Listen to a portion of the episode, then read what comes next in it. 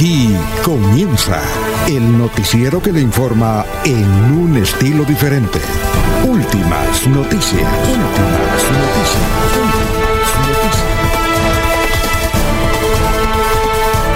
La información analizada por los expertos, sin sesgos, explicada con detalles, sin tanta carreta. Últimas noticias por Radio Melodía, también por Facebook y YouTube Radio Melodía.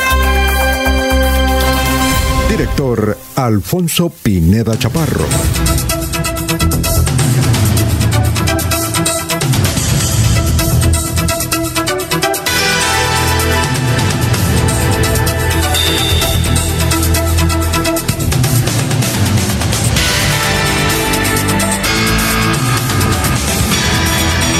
Gracias a Dios. Hoy es jueves 17 de marzo del 2022. Nos abre el micrófono Arnulfo Otero Carreño para hablar por Radio Melodía 1080M. Estamos por Facebook Live. Estamos por YouTube. Gracias por la sintonía. Melodíaenlínea.com. Son las 5 de la mañana, 3 minutos. Hoy, jueves 17 de marzo, es el día del psicoorientador en Colombia. Hoy es el día del psico orientador en Colombia. Un día como ayer fue asesinado, era un sábado, en la ciudad de Cali el arzobispo santanderiano Isaías Duarte Cancino. Un día como ayer, ayer hace 20 años fue asesinado en el 2002 Isaías Duarte Cancino. Un día como hoy en 1944 nació Juan eh, Ramón La Bruja Verón, gran jugador argentino, que estuvo en el Junior, era estudiante de La Plata. Un día como hoy, en 1963, nació la programadora RTI, Radio y Televisión Interamericana, RTI. Empezó su actividad un día como hoy, en 1963, fundada por el señor Gómez Agudelo. Un día como hoy, en 1973, Vietnam expulsa a los últimos soldados que quedaban de Estados Unidos, de Saigón. Ahora Saigón se llama diferente, ¿no? A Saigón le cambiaron el nombre a raíz de la guerra. Ahora se llama Ho Chi Minh. Ho Chi Minh. Bueno, en Saigón donde hay muchas ventas ambulantes, cantidad de ventas ambulantes pero ahora se llama Ho Chi Minh. Bueno, un día, y hay una película que llama Saigón, ¿no? Un día como hoy, en 1973, en Maracaibo, Kid Pampelé retiene su título mundial de boxeo. Peleó con el argentino Nicolino Rocci en el décimo asalto en esa ardiente ciudad petrolera venezolana. Kid Pampelé retuvo el título y Nicolino Roche en el décimo Adiós papá. Un día como hoy en 1991 en el partido entre Napoli y Bari en Italia, Maradona dio positivo. Ah, tremendo escándalo. Napoli y Bari. Maradona dio positivo, sí señores.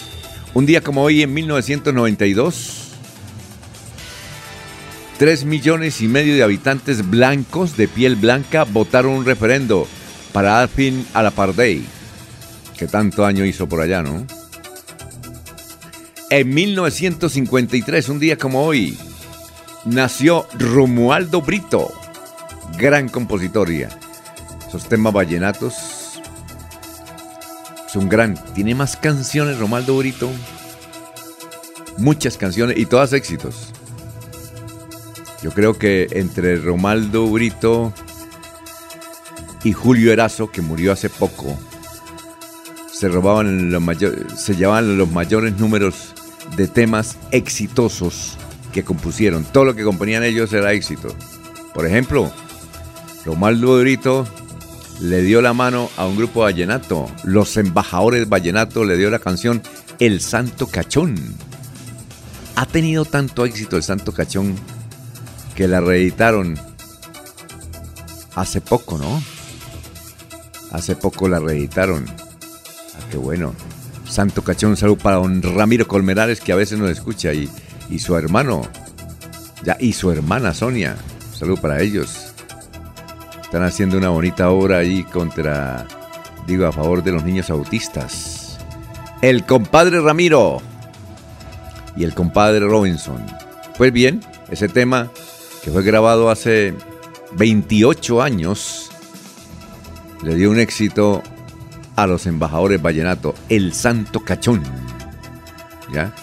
Hay una ciudad en México que se llama Monterrey, al norte. Hay un monumento a este, a este tema. No lo hay aquí en Colombia y lo hay en Monterrey. Monterrey, lo que se escucha, pues no sé, hasta hace unos años se escuchaba vallenato. Había cuatro emisoras en FM dedicadas al vallenato, imagínense. Y había una señora que era la exitosa, es que no recuerdo el nombre, una señora que tenía 70 años, 70 años, ya está por los 80, 70 años, que era la que más sintonía tenía en una emisora, una señora, allá en Monterrey. Y allá le hicieron un monumento al Santo Cachón. Invitaron a Romualdo Brito y todo. Imagínense. Bueno, dicho esto, son las 5 de la mañana y una mañana fresca, agradable, lloviendito, lloviendito. Bueno, vamos a saludar a nuestros compañeros que ya están en la base virtual de aquí de Radio Melodía. Laurencio Gamba está en Últimas Noticias de Radio Melodía 1080 AM. Gran Laurencio, nos place saludarlo en esta mañana de jueves. ¿Cómo está? Alfonso, pues bien, el saludo para usted, para Arnulfo Otero Carreño, para todos quienes están en la red virtual de Radio Melodía y por sus diversos sistemas. Y hay que decir que un gran oyente de Radio Melodía, don Juan Tiberio tras la Viña Castillo, falleció, como dijimos ayer.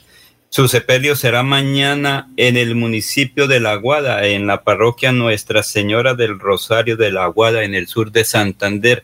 Él a sus 99 años, cuando pudo, nos escuchaba Alfonso ahí en Florida Blanca con su radio que siempre lo acompañó desde cuando se vino para Bucaramanga y su área metropolitana, don Juan Tiberio tras la Viña Castillo. Un gran oyente es el papá de la Viña Ariza.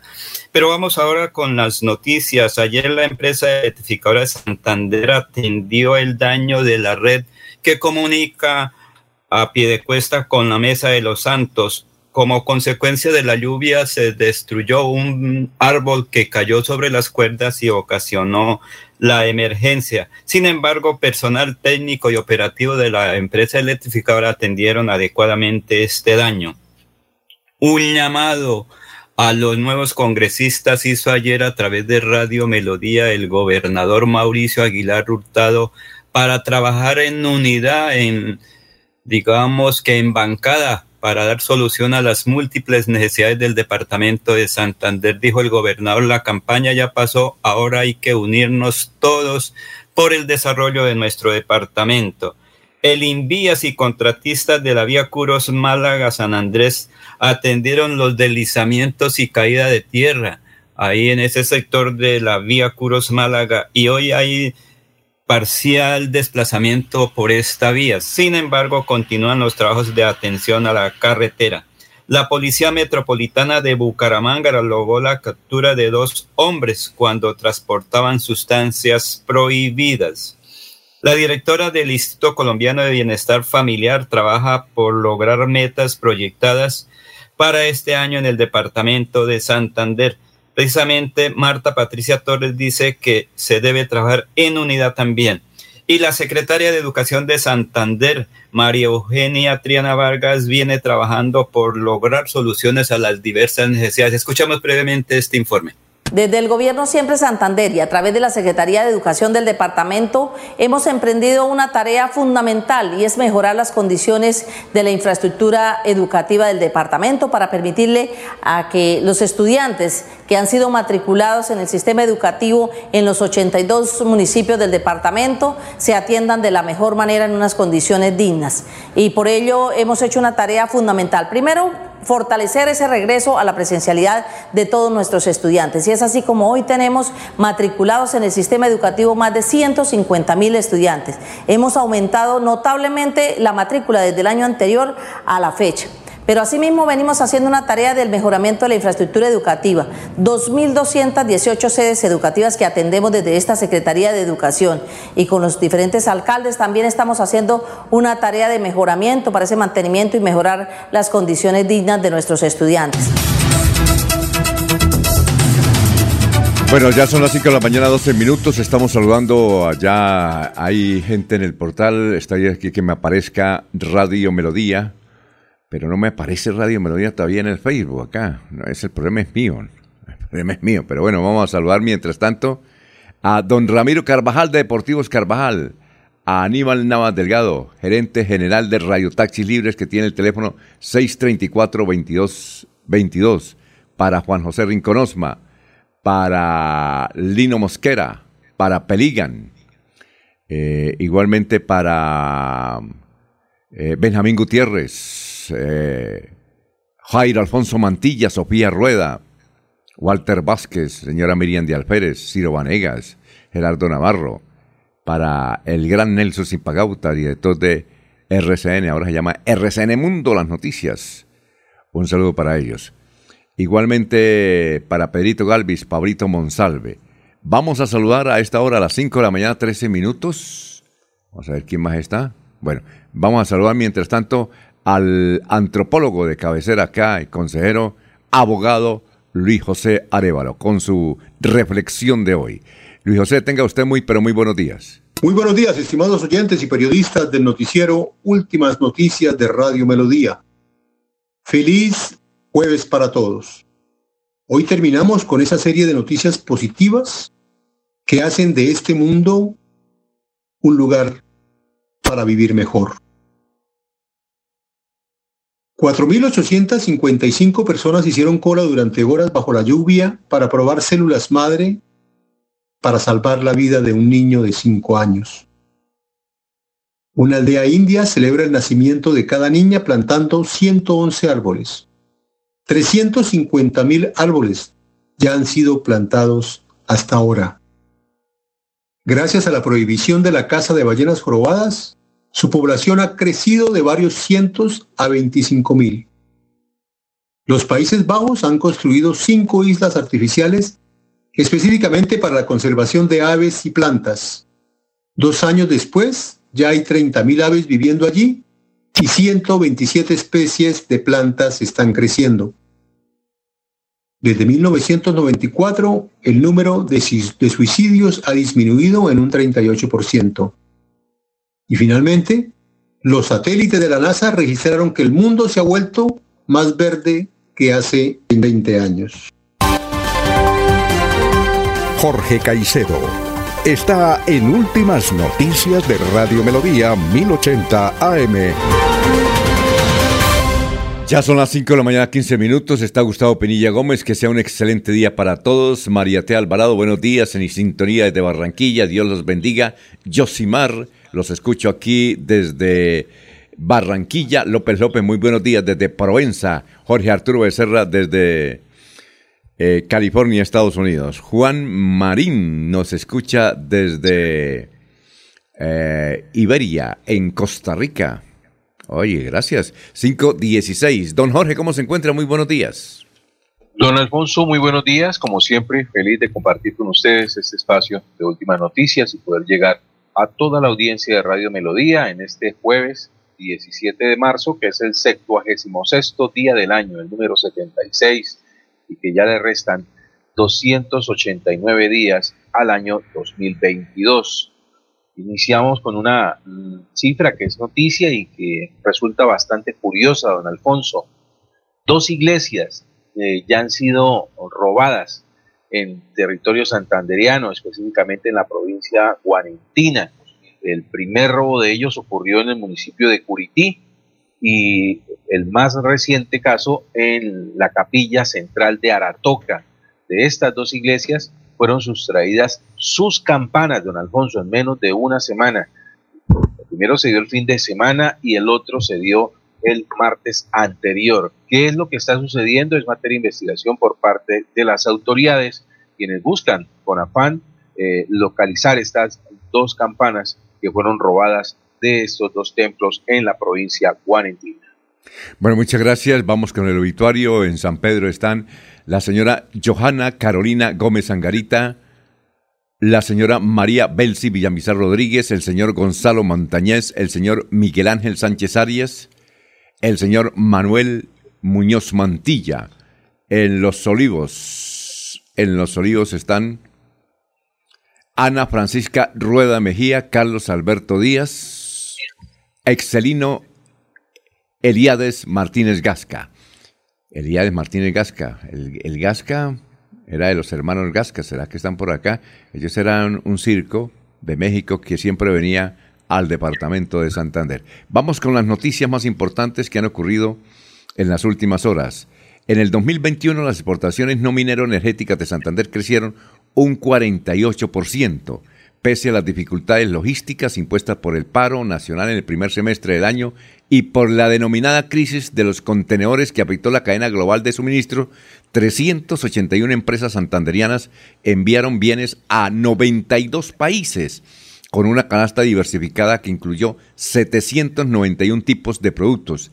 De esas 48 superaron el millón de dólares en su valor exportador gracias a productos como el café, el cacao, la carne, la maquinaria y los aparatos eléctricos. Ayer hubo una rueda de prensa en la Cámara de Comercio, mm, la presidió el director ejecutivo, presidente ejecutivo de la Cámara de Comercio, el joven Juan Carlos Rincón. Y eh, bueno, eh, ¿A dónde exporta Santander? Santander exporta a Alemania, Rusia, España, Italia, Finlandia, a Bélgica, a Egipto. ¿Qué exporta Santander? Cárnicos, eh, ganado también, cobre y sus manufacturas, plásticos, aparatos eléctricos, hormigas culonas, artesanías y confecciones. Ah, bueno. Y Santander ya está en el puesto décimo. Estaba en el 16 y le ha ido también en exportaciones a Santander, que ya está en el décimo. Va para adelante. Bueno, en plena clase una profesora fue amenazada con un revólver frente a sus alumnos y niños, y el muchacho le robó su celular que había adquirido recientemente. Ocurrió la, en la vereda El Moral del Páramo. ¿Qué tal la señora, o la joven señora, estaba editando clases ahí, cuando llegó un señor, supongo, supongo que era venezolano con revólver, y se le llevó el celular. Pero tremendo eso, ¿no? Varias horas permaneció cerrada la carretera ayer de Barrancabermeja por la protesta de campesinos a la instalación de más peajes ahí en Puente Sogamoso. Bueno, hablaremos de la audiencia posible del Papa con el exalcalde de Bucaramanga, Rodolfo. Eso le han sacado más memes. Oye, yo, qué cantidad de memes. Y en Tropicana, en Bogotá, que es una emisora que tiene mucha sintonía por la mañana, y hay un, un gran humorista es un gran imitador que se llama Giovanotti, pues imitó a imita, ¿no? Y es uno de los mejores imitadores, pero sin embargo, no imita, pero no tan bien como, como lo hace Chechenko Rodolfo Hernández. Es el único que sabe imitar a Rodolfo Hernández. Por eso yo le digo a Chechenko, si Rodolfo Hernández, el presidente hermano, se le arregló la vida a usted porque lo llevan. es el que mejor lo imita. Es exacto. Bueno, eh, como decía usted, Jorge, de la capilla del cementerio de la Toca, imagine, también se robaron las campanas. Están robando las campanas. Ese material que están hechos las campanas es muy importante y lo están vendiendo. Bueno, ex soldado santanderiano quiere irse a la guerra en Ucrania. El militar sostuvo que busca recursos para llegar a Polonia y embarcarse en la Legión Internacional que apoya a Ucrania en la guerra. Dice Carlos Arturo Morales, muy entusiasta. Fui soldado profesional, curso 45 de la Escuela de Soldados Profesionales Pedro Pascasio. Estuve en Quibdó, Chocó. Sé que es un riesgo el que se toma, pero también es un aporte que se le hace al mundo pensando en mis hijos y mi familia. Claro que se va y no sabe si regresa. Y también qué cantidad de corresponsales de guerra en América Latina quieren irse para Ucrania. Para Ucrania, exactamente. Aquí en Colombia eh, hay siete corresponsales de guerra, muchachos ellos que terminaron su, su especialización en compensar y quieren irse para, están buscando visa y todos los documentos para irse a cubrir la guerra. Ya eh, han matado, bueno, han matado a un periodista que trabajó en el New York Times y hay seis heridos periodistas. ¿Qué? El asunto de cubrir las guerras como se debe cubrir, tremendo. Bueno, la comunidad denunció que varias personas estaban provocando un daño ambiental cerca del aeropuerto Yariguíes en Barranca Bermeja. Hasta el lugar llegaron funcionarios de la autoridad ambiental, la CAS, encontrando a tres hombres con machetes talando árboles y quemando el bosque. La Fiscalía General de la Nación activó una alerta de búsqueda en Santander para hallar a un joven de 23 años que desapareció hace nueve días en el municipio de Contratación. Por ahí no estaba Eliezer. El muchacho se llama Edgar Daniel Rojas. Fue visto por última vez el 7 de marzo en horas de la noche cuando salió de su vivienda. En materia de COVID, ¿cómo estamos? 48 nuevos casos y un fallecido por COVID-19 en Santander. Las autoridades de salud entregaron el reporte del comportamiento del virus para ayer. La persona fallecida fue transportada desde Barranca Bermeja. Son las 5 de la mañana, 23 minutos. Atlético Bucaramanga le ganó 1-0 Deportivo Cali.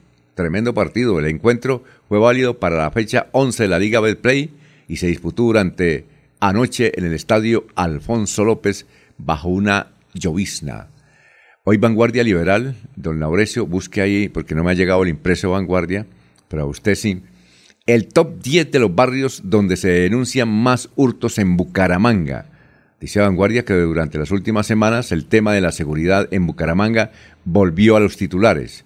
Mientras una familia llora la desaparición de un menor de edad, de una menor de edad, que murió en medio de un hurto, cientos de bumangueses dicen sentirse más inseguros al transitar por la ciudad. Vanguardia presenta hoy una radiografía en los barrios eh, donde se ha denunciado más hurtos en los últimos 11 años. Así es que, don Laurencio, vaya buscando el periódico y nos dice cuáles son esos 10 barrios, porque aquí dice Vanguardia que es únicamente para los suscriptores que traen esa información. También Vanguardia, eso sí, eso sí se puede ver, dice que un motociclista estaría fingiendo choques con vehículos para pedir dinero y hay un video acá en Bucaramanga. Varias denuncias sobre un motociclista que finge accidentarse para después pedir dinero se han hecho virales en redes sociales. Vanguardia conoció en detalle uno de los casos. El periódico El Frente trae hoy una noticia que, bueno, que dice, maniobras torticeras se habrían dado al interior de la Asociación de Pensionados del Departamento Azopender. Ah, este club social fundado hace 40 años nos consta, por iniciativa del diputado Pedro Camilo Mesa Correa, que mediante ordenanza de la Asamblea de Santander hubo de constituir un lugar de esparcimiento y sana recreación para las personas de la tercera edad sobre terrenos cedidos por la, por la antigua granja del departamento. Eso queda ahí por los lados de Guatiguará. Qué sede social tan espectacular. Y a los periodistas nos invitan de vez en cuando, inclusive nos hicieron socios desde hace qué, como 30 años, nos dieron una tarjetita y uno puede ir ahí con la familia, piscina, turco, eh, billar, tremenda mesa de billar había allá. Esos pensionados sí juegan billar, son berracos para jugar billar. A propósito, ayer Diego daba una información del billar muy importante. Recordamos como anécdota que cuando vino aquí, bueno, hace cuatro años estaba en plena campaña la presidencia de don Sergio Fajardo, él nos decía que generalmente los mejores billaristas del mundo son excelentes matemáticos, que dicen que el billar se juega es por un resultado de las matemáticas. El que es buen jugador de billar será un buen matemático. Bueno, uy, yo conocí allá en Barichara mucha gente que se dedicaba a, a jugar billar, pero de matemáticas nada. Pero bueno, hay que creerle a los matemáticos. El tiempo, el tiempo trae hoy una noticia interesante, dice, la sorpresa que dio el Partido Verde en Santander. El partido puso tres senadores, Santander eligió por el Partido Verde tres senadores. A ver si ustedes son capaces de adivinar y un representante a la Cámara, ese sí son capaces de adivinar. Pero ¿sabe cuáles son los tres senadores o no? A ver, don Laurencio. ¿Sabe cuáles son, los tres senadores que eligió el Partido Verde al Senado de la República? ¿Lo puedo cursar? Sí, señor. A ver, ¿cuáles, son los tres senadores verdes? El primero que ocupa la lista, el primero de, verde, el mayor, el, señor de apellido Hernández, Pulido El gran JP Hernández. Sí, señor. Mario eh, Moreno, el señor Moreno de Barranca Bermeja. Gustavo Moreno. ¿Sí? Y, el señor de Piedecuesta. Fabián, Fabián Díaz. Fabián Díaz. Ahí están los tres. Y el muchacho Cristian Avendaño, que es representante a la Cámara del Partido Verde. Sí, es más, señor. lo puedo corchar porque don Freddy Garzón, el denunciante, nos envió un video diciendo qué pie de cuesta eligió cuatro, cuatro congresistas. ¿Sabe cuáles son? ¿O no? Sí. A ver. Sí, señor. ¿Cuáles son? Pues se dice que el señor Pulido Hernández es de Piedecuesta. Sí, señor. Eh, JP Hernández de Piedecuesta. sí. Muy bien. Fabián Díaz. Aplauso, Fabián Díaz de Piedecuesta. Eh, pues eh, se dice también que el actual congre el nuevo congresista también es de, ¿Cuál, de nuevo, cuál nuevo congresista? Pues algunos dicen que, que el señor Aven- Avendaño. No, no, sí. no, no, no, no. ¿Cuál no, otro? No, no, no, no. No. Está errado. Ahí perdió. Hombre, si iba a ganar un viaje a Cancún, hermano Laurencio. Ha perdido usted el viaje a Cancún. No, ya lo ganamos. Ah, ha perdido usted el viaje. Ah, se equivocó. No es el señor que dice usted. Le voy a ayudar uno. Es uno, uno que sacó la mayor votación en Florida, ayudado por un amigo suyo. Rojito. Pues eh, sí, se, se llama eh, que nadie daba un peso por él. Algunos decían ¿cómo que ya llamaba? estaba quemado. Es el señor Álvaro Rueda. Álvaro, es un partido liberal. Es Florideño. Está Florideños eligiendo piedecuestanos. Sí, está, No, rec- rec- pues eso no tiene ninguna dificultad. está recuperando el premio. A ver quién le falta otro. Y está pues eh, la, la nueva congresista que es Piedecuestana. Aprobado Ecosalud. Muy bien. Sí, sí, ahí está. Nos ganamos el premio para Panamá, más bien, Alfonso. Entonces cambiemos Cancún por Panamá. ¿Qué decir, Jorge? Que a los pie- piedecuestanos no se les dé por elegir presidente. Ah, hoy. bueno el apunte. Bueno, ya vamos a hablar de la visita del el ingeniero que eso Garroteros se llaman, garroteros. es todo un espectáculo ese señor, ¿no? Ese, ese, bueno, mm, uno no sabe si Rodolfo va a ser presidente, pero que le pone salsita a la campaña, se la pone, se la pone. Eso, ah, eso, eso, las noticias con él van a suceder en serie, empezando Eh, por los debates. Rodolfo, Rodolfo va a ser el Freddy Anaya de las, de las presidenciales. ¿Por qué? Freddy Anaya no, porque Freddy Anaya no era tan... Porque le pone salsita. Porque le pone salsita. Ah, muy bien, muy bien. Bueno, sí, don Laurencio. Oiga, Alfonso, ¿qué le diría al, al Santo Padre ayer, Rodolfo? ¿Cómo sería el trato? Ya ¿Sería vamos a igual hablar. que Cuando habló con el concejal. ya, ya vamos a hablar. Oiga, mientras tanto, don Laurencio, busque a vanguardia y busque los 10 barrios más peligrosos de Bucaramanga, que dice aquí es donde más roban. Y a nivel nacional, es un hecho, Vargas Lleras no irá por la presidencia, ahora hablará con candidatos. El vice, vicepresidente Germán Vargas Lleras destacó que se vaya a lanzar a la presidencia de la República en las elecciones que se avecina y en su lugar iniciará una serie de, de reuniones con candidatos para definir a cuál apoyará. Ya son las 5.30 minutos, vamos a hacer una pausita, pero mientras viene la pausa y leemos oyentes, eh, leemos mensajes de oyentes, hay una noticia a nivel nacional que se origina en la ciudad de Medellín, es polémica.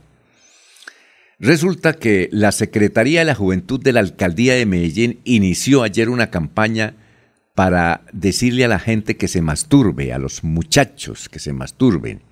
La campaña se llama Hasta el Amor. Es de educación sexual. Está siendo promovida por la Alcaldía de Medellín a través de la Secretaría de la Juventud. Pues ha causado polémica en el, el departamento más católico que hay en Colombia, sigue siendo Antioquia. Y en su capital de Medellín ha causado polémica esta campaña publicitaria de la alcaldía de la ciudad que invita a las personas a masturbarse para mejorar el estado de ánimo.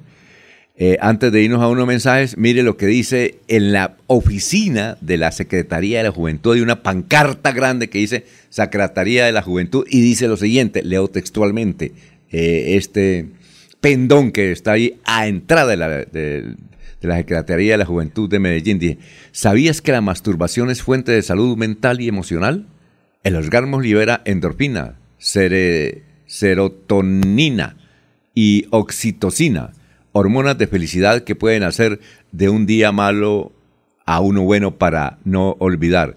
Dedícate este momento íntimo, hasta el amor. No, eso es increíble.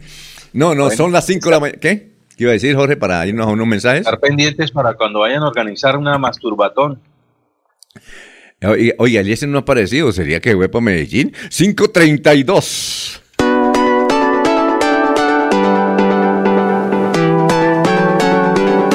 Melodía, Melodía, Radio Sin Fronteras. Escúchenos en cualquier lugar del mundo. Melodíaenlínea.com es nuestra página web. Melodíaenlínea.com. Señal para todo el mundo. Señal para todo el mundo. Radio sin límites. Radio sin fronteras. Radio Melodía, la que manda en sintonía.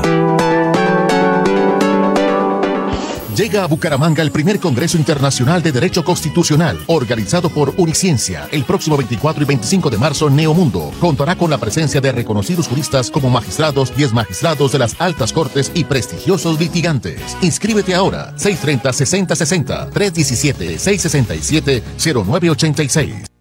Cada día trabajamos para estar cerca de ti. Te brindamos soluciones para un mejor vivir.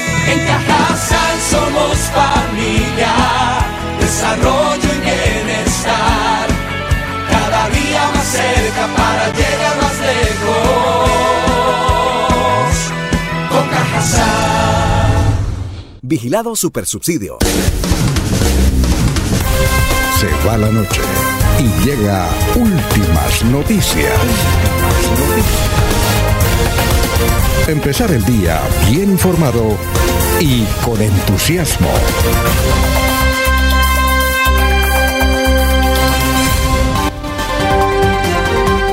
Ernesto Alvarado está en Últimas Noticias de Radio Melodía 1080 AM. Bueno, antes de Ernesto, los oyentes, Andy García dice buenos días a todo el equipo informativo, bendiciones, saludos desde Palermo, Piedecuesta. Adrianita Tarazona, buenos días, señores Radio Melodía, gracias por mantenernos informados. Un saludo al señor José Antonio Rueda en la vereda Bolarquí del corregimiento 2 de Bucaramanga. Suponemos, Adrianita, que está cumpliendo años eh, don José Antonio Rueda. Ahí nos sumamos. Eh, Pedro Gómez Beor de Piedecuesta, si Petro prometió el tren elevado Antioquia la Costa, quien prometerá el anillo vial pie de cuesta Girón.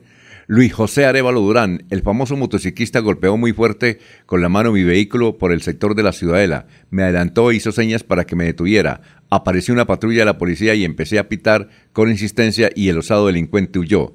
Si hay que denunciar, estoy dispuesto a hacerlo, dice con relación al video que está circulando en las redes en el sentido que hay un motociclista que simula accidentes para sacar ventaja y billete.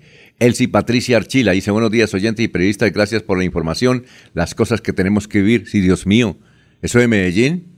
Ah, supongo que mi tía está, en Barichar estará diciendo, uy, por Dios, que este mundo sí cambia. Uno no sabe en qué, pensar, en qué pensar. Don Ernesto, ¿cómo se encuentra? Muy buenos días. Alfonso, compañeros oyentes, buenos días. Me complace mucho saludarlos. ¿Qué hay de cosas? No, muy bien. Aquí sorprendido con las noticias. Uno mira ahí, las noticias dan pura sorpresa. Eso de Medellín. La Secretaría de la Juventud lanzó ayer con el alcalde de Medellín ahí diciendo. Está muy sorprendido usted con eso, ¿no? No, pues es que eso es no. No porque esto, no porque en Holanda y todos esos países utilizan ese, ese método. Por ahí, y por ahí es normal. Eh, no, inclusive hay una monja, es que no recuerdo el nombre, cuando Juan Pablo II era, creo que era cuando Juan Pablo II era el Papa, o, no sé si fue en este 2010, en todo caso Juan Pablo II me parece que era el Papa aún, una de las principales monjas del Vaticano, que además había hecho una especialización en psicología, y además a esa monjita la invitaban a todos los eventos que tenían que ver con psicología, ella escribió un libro que le valió renunciar y tuvo que renunciar. ¿Sabe cómo se llama el libro? Ni idea.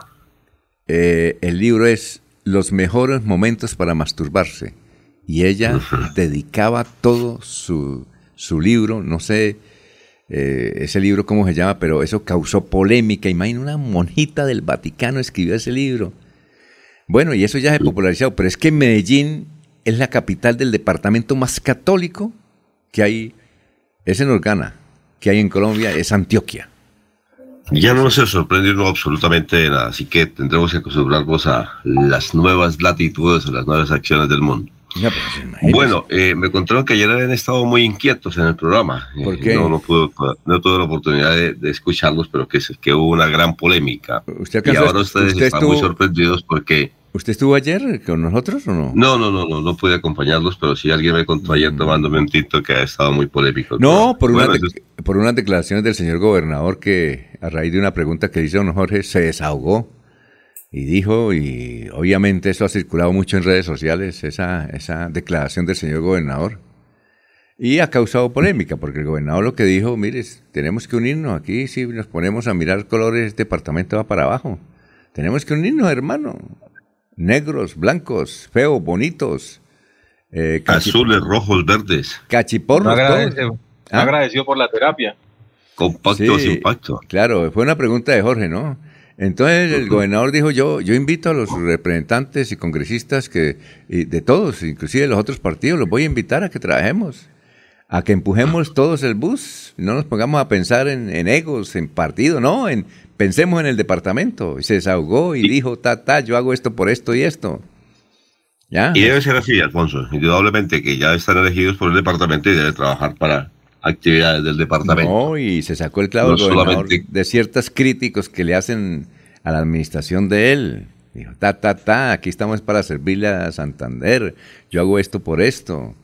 Y, todas las obras que ha empezado, dijo, los parques eh, recreacionales o de turismo no lo voy a hacer porque eh, la pandemia nos ubicó en otro campo y entonces esa plata la utilizo es para las otras necesidades. Es por eso.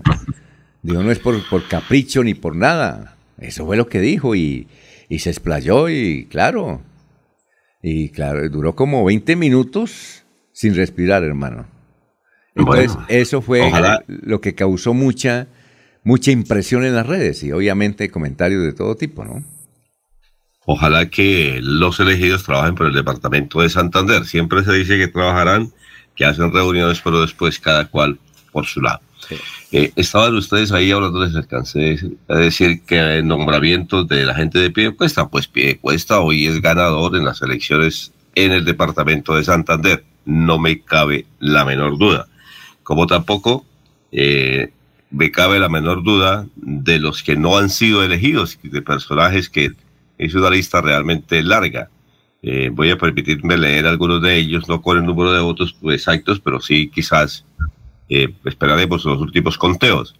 Los que no fueron elegidos, pues hemos hablado de los elegidos, pero los que no fueron elegidos, Héctor Mantilla Rueda, Diego Franariza, Luzdana Leal, Ciro Fernández, creo que hasta ahí los hemos nombrado, pero de otros poco hemos hablado, Joana Chávez, Iván Darío Osorio, Germán González, Dani Ramírez, Joana González, Juan Sebastián López, Óscar Hernández, Martín Alonso Gutiérrez, Francis Elena Álvarez y Jorge Flores, para no seguir con la lista. Unos elegidos y otros que quedaron no elegidos. Pero como siempre se dice en política, nadie está muerto. En cualquier momento pueden resucitar. Oiga, esto, le cuento, le doy este dato. A ver. Anótelo, apúntelo ahí, como dice mi tía, apúntelo ahí en el, en el cuaderno. Voy a grabar, le, ap- pues. le aparecieron más de 3.000 votos a Héctor Mantilla, ¿no? Sí, eso cuenta, por eso habrá que esperar los últimos Le datos. aparecieron más votos y van a seguir apareciendo. Y van a seguir apareciendo. ¿Y solamente a Héctor o a alguien más? No, eso le parecieron todos. En Colombia, ¿no? Parece que hubo unos errores, sobre todo al pacto histórico, que le han, parecido, le han aparecido muchos. Y hay, Sí, un están diciendo eso. y hay un video que publica Gustavo Bolívar, donde, eh, ¿cómo es que se llaman las, las planillas? ¿E qué? E14, ¿no? ¿Son E14? Ujú. Eh, en, Debe la, ser, sí. eh, en la C14, 28 de esas planillas le habían quitado 20 votos al pacto histórico porque cuando cortaron con tijera, eh, entonces aparecía el número 2, entonces, entonces colocaron fue 2 y resulta que fueron a ver, no eran 28, lo que pasa es que el, el 8 no se ve. La gente dañada, ahí no hubo accidentes. Pero Alfonso, no fueron los jóvenes los que, la mayoría de los jurados de votación, porque antes criticaban que era FECOD el que iba a trabajar en contra de no sé qué cosas. Mire, fueron los jóvenes los que de alguna manera el pasado domingo fueron los mayores jurados de votación y testigos electorales. Eso van a aparecer muchos votos. Eran jóvenes los que atendían. Van a aparecer muchos votos, se van a quemar unos y van a resucitar otros. Le doy ese dato, ¿no? Le cuento que ese tema de las fórmulas E14 fue tratado en, el diplomado que desarrollamos el año anterior con participación de, de figuras destacadas de la, de la, vida nacional y que fue promovido por la Universidad Sergio, eh, Sergio Arboleda de la mano con la Registraduría Nacional del Estado Civil y uno de los conferencistas era Carlos Ariel Sánchez, el registrador nacional. El boyacense. Eh, se, le, se le planteó esa, esa situación de la fórmula G14, del formulario G14, que también fue tema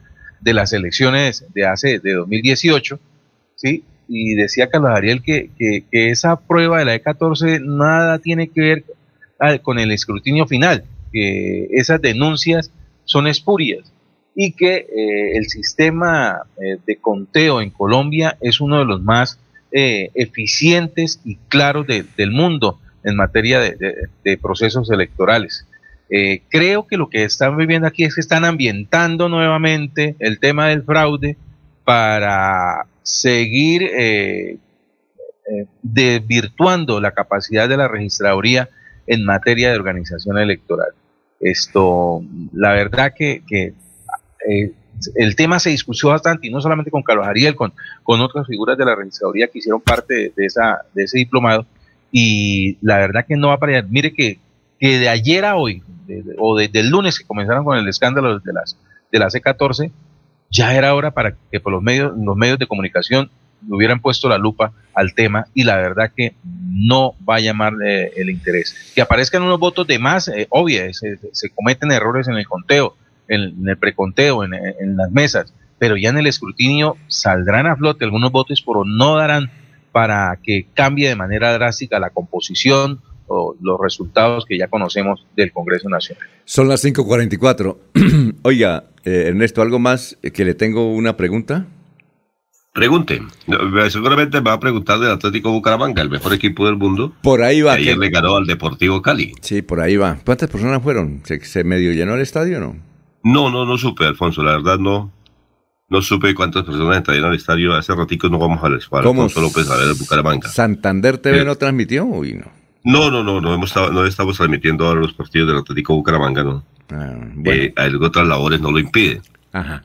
Bueno, eh, eh, tengo una preguntita para Ernesto. A ver, lance usted la primera, sí, lance usted. Bueno, ya, pues. ya, ya, que no vino ayer. ya que no, no queda desactualizado. Sí, claro, claro. Es, el referente del deporte vea, en el espacio. Vea lo que se pierde cuando no viene don Ernesto, vea lo que pierde. Bueno, sí. No, no, no, es que me encuentro por casualidad. Hay otros compromisos. Yo sé que ustedes son muy importantes y le agradezco mucho a los oyentes que me dicen que por qué no estoy, pero hay momentos de que no se puede, infortunadamente. Pero bueno, pregunte, Jorge, a ver si, sabemos la respuesta, con mucho gusto. En gambetas en, el fútbol y, también en gambetear en el Consejo de Florida Blanca, esto, eh, encuentro este trino de José Hugo y, Hilera, eh, ya se lo compartí en, el, no, Hilera, se lo compartí en el grupo de, Últimas Noticias y era el video del técnico Juan Carlos Osorio pisoteando a un jugador del Medellín. Oiga, sí. Sí, se salió, se salió de la ropa el técnico eh, y lo pillaron las cámaras. Terrible lo que ha hecho. Me parece que esto le va a dar para que abandone indudablemente la dirección técnica. Creo que no se puede seguir con ese tipo de personas. Se ve clarito en el video. Usted lo vio clarito en el video. Señor. Cómo pisotea a un jugador. Un jugador que va, se desliza, llega muy cerca a él y en vez de evitarlo, Juan Carlos lo que hace es pisotearlo. Eh, las cámaras ahora nunca mienten y hay tantas cámaras por ahí que una lo pilló. Uno nunca, jamás pensó que eso hubiera pasado. Bueno, Terrible en la calidad de técnico, en la persona que lo hizo, reprochable al mil por ciento. Yo le tengo una pregunta, pero vamos a una pausa. Le tengo una pregunta, Ernesto, sobre este caso que parece interesante. Y también le digo a don Laurencio que prepare los 10 barrios más peligrosos según Vanguardia que hay en Bucaramanga. Son las 5.46, están los oyentes aquí opinando de todo. Hablan sobre Petro, sobre pensiones, sobre... Es decir, a ver, William Flores Riátiga. Saludos mi amigo Ernesto Alvarado. Luis José Arevalo Durán. Rodolfo va a ser presidente a pesar de la envidia y la falta de apoyo de sus propios coterráneos. Bueno, 547. Bienvenidos a su concurso. Si lo tiro, me lo tiro. Un concurso diseñado para usted que arroja todo tipo de residuos en el medio ambiente no es un juego. El buen uso del sistema de alcantarillado es fundamental para su cuidado. No arroje restos de papel, botellas plásticas, tapabocas, toallas higiénicas, tampones, desperdicios y todo tipo de elementos que taponan las tuberías. Tú puedes formar parte del equipo En Paz y proteger el medio ambiente. En Paz, construimos calidad de vida. Se va la noche y llega últimas noticias. Todos los días, desde las 5 de la mañana, empezar el día bien informado y con entusiasmo.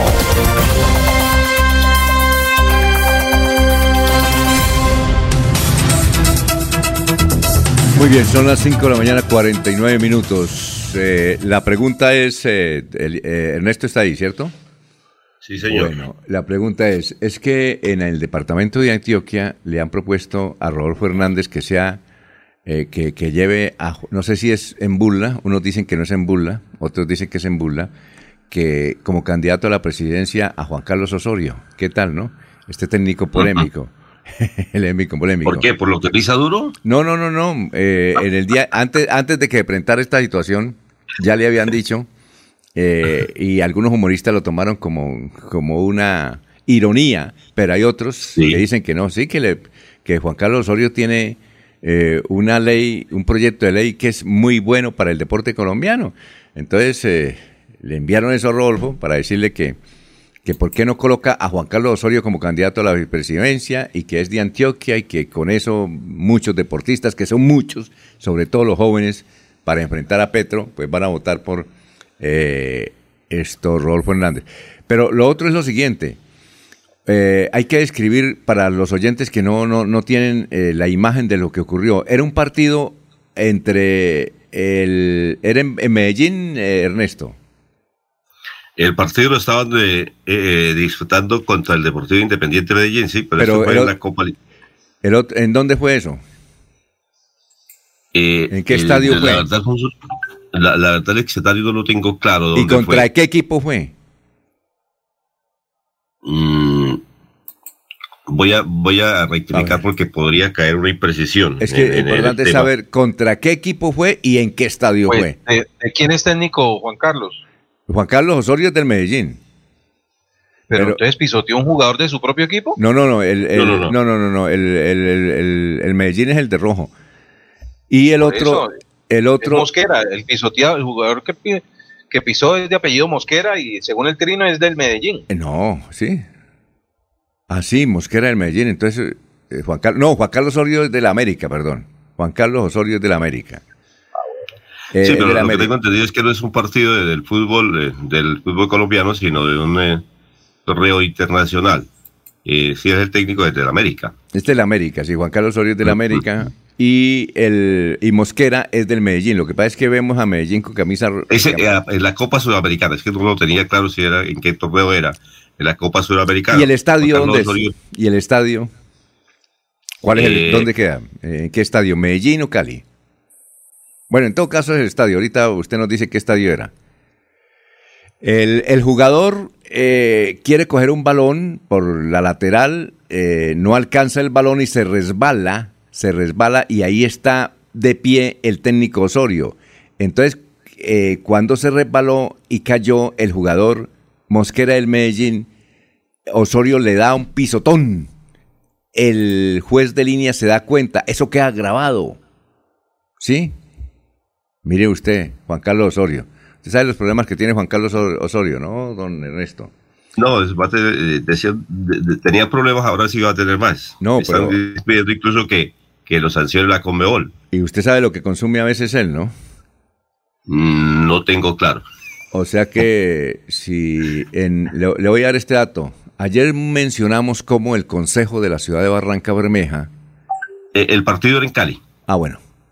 Eh, la Copa Suramericana. sí, Sí, a- la Copa Suramericana. Ayer eh, eh, informamos, don Ernesto, que el Consejo de la Ciudad de Barranca Bermeja el lunes pasado propuso en un proyecto y un concejal dijo que está de acuerdo de construir un marihuano, marihuanódromo. Marihuanódromo. ¿ah? Sí, En- lo escuché ayer. Lo, lo escuché a usted, no recuerdo. El lunes, ¿eh?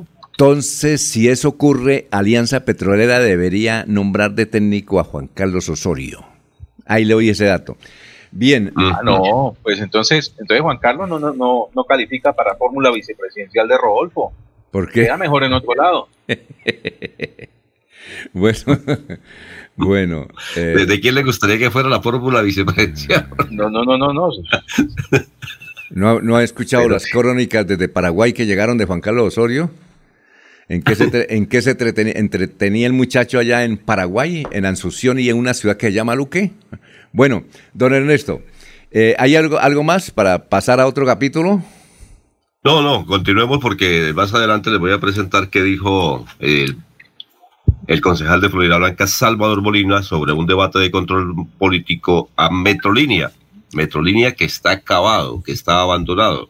Sus buses realmente están ese allá en un patio sobre el anillo vial, todos acabados, nadie da razón. Las frecuencias son más de 30 minutos y la gente anda desesperada, así que quieren o explican de que no se utilice el transporte informal. Más adelante vamos a escuchar a Salvador Molina y algunas de las declaraciones que dio la directora de Metrolínea del Consejo de Florida Blanca. Vamos a escuchar al historiador Carlos Augusto González de las noticias de hace 50 y hace 25 años en el departamento de Santander. Eh, pero antes eh, vamos con los oyentes, a ver qué dicen los oyentes. Eh, Yosimar, recuerde que aquí en la ciudad de Barranquilla empezamos este viernes el gran carnaval, la noche de la guacherna. Bueno, vamos con el historiador Carlos Augusto González a esta hora de las noticias de hace 50 y hace 25 años. Buenos días a la mesa de trabajo y a los oyentes. Esta fue la noticia más relevante de nuestro departamento hace 50 años. El ministro de Educación, Luis Carlos Galán, resultó herido en un accidente de tránsito al estrellarse el vehículo en que viajaba a Socorro para asistir a la celebración del aniversario de la insurrección de los comuneros en el sitio denominado La Grillera Otero, a 10 minutos de la capital de la provincia comunera. El ministro resultó con una fractura de tobillo y fue atendido en el hospital de la población. Debido al percance, el presidente de la Casa de la Cultura, Faisal Mustafa, suspendió el acto. Una gran concentración liberal tendrá lugar hoy a las 7 de la noche en el barrio Chapinero de Bucaramanga, en la cual intervendrán como oradores las señoras Irene de Ramírez y Paula de Pumarejo, y los doctores Gustavo Galvis Arenas, Alfonso Gómez Castaño, Álvaro Rey Ramírez y Manuel Mota Mota. Y hace 25 años fue noticia lo siguiente. Si en diciembre de este año no se pone en marcha la construcción del nuevo acueducto para el área metropolitana, que tiene un costo de 201 millones de dólares, para el año 2003 habrá desabastecimiento del agua en la ciudad. El proyecto presentado por el gerente de la compañía del acueducto de Bucaramanga, Julio César Hernández, contempla una represa y una pequeña hidroeléctrica ubicadas en pie de cuesta. La caravana ciclística del 37 Clásico RCN Caja Popular Cooperativa ya se encuentra en territorio santanderiano, al correrse la tercera etapa entre Duitama y Barbosa, en la cual se impuso el ciclista del equipo glacial, Víctor Becerra. Cordial saludo a todos. Siga usted, don Alfonso. Gracias, muchas gracias Carlos. Bueno, de hace 50 años, vea usted, no sabíamos que, no recordamos que se había accidentado eh, Luis Carlos Galán Sarmiento cuando era ministro. El tobillo se le perjudicó. Y otra noticia que captamos ahí, Faisal Mustafa Barbosa inició su actividad política siendo el director de la Casa de la Cultura del Socorro. Ah, de allá era. De allá Horacio era. Rodríguez Plata es el nombre de la Casa de la Cultura del Socorro. Oiga, yo no sabía eso. Usted se sabe que la señora madre de, de Faisal Mustafa, que es de apellido Ruiz, entiendo, la señora abuela, sí, no, señora, la señora madre, la señora madre, era prima de la mamá de Yamida Mat. ¿Sí sabía ese dato o no, Jorge? No, no. Del Socorro, sí. nuevo para mí. Ella era... No, Alfonso, es por la parte, más bien es... No, no, eh, no. eh, Laurencio, la señora Mustafa, madre, Mustafa. mire, la señora madre de Faisal Mustafa, que no era de, de esa región, ella, ella era colombiana. Creo que el Socorro, ella era No, prima. es de San Benito Santander, sino que nos lo diga Ah, bueno. este mm, tirado. Bueno, supongamos que era, bueno, supongamos que era de Bonito. En todo caso, creo que es de apellido Ruiz. Era prima de la mamá de Yamida Mat, del Socorro también. Ah, sí. Pero no sabíamos que la mamá de Feisal era de San Benito. Bueno, pero por Sí, de- San Benito. sí. bueno, ok. Aquí hay una familia Barbosa que es, ¿recuerdan también el pintor Caballero? Él es casado con una pariente muy cercana de Faisal Mustafa Barbosa. Aquí también hay otra familia Castañeda Díaz, que son también cercanos a Faisal Mustafa Barbosa. Y creo que los tirados que son de San Benito tienen algún parentesco con entonces- Faisal Mustafa Barbosa. Lo que indica es que Don Faisal inició su actividad en la, en la Casa de la Cultura y fue un gran dirigente político. Lo que le pasó a Freddy Anaya también empezó desde un centro de cultura y, y mire a dónde va. Ya es contralor del departamento de Santander y fue parlamentario.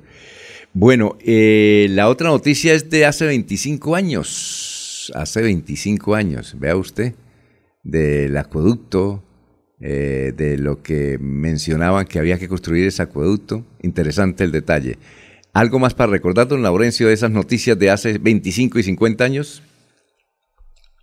Alfonso, sí señor. Eh, Luis Carlos Galán, como usted lo dice, pues eh, para la época el Socorro y el sur de Santander era un referente cultural.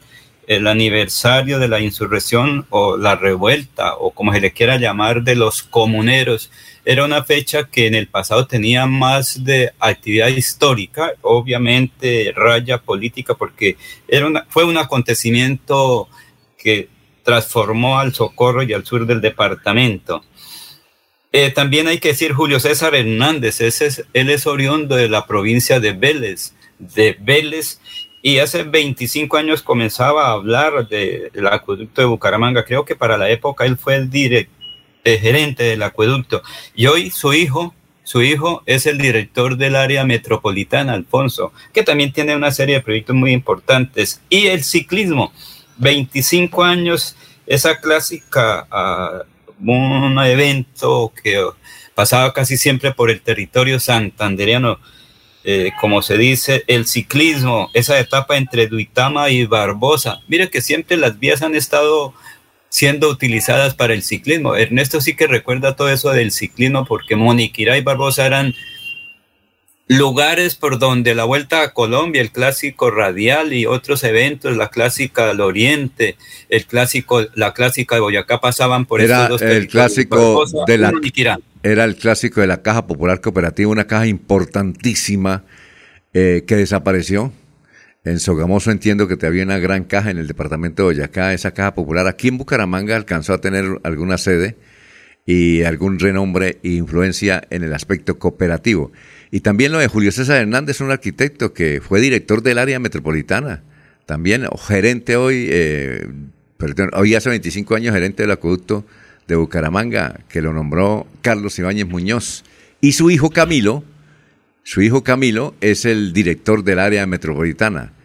Tiempos aquellos.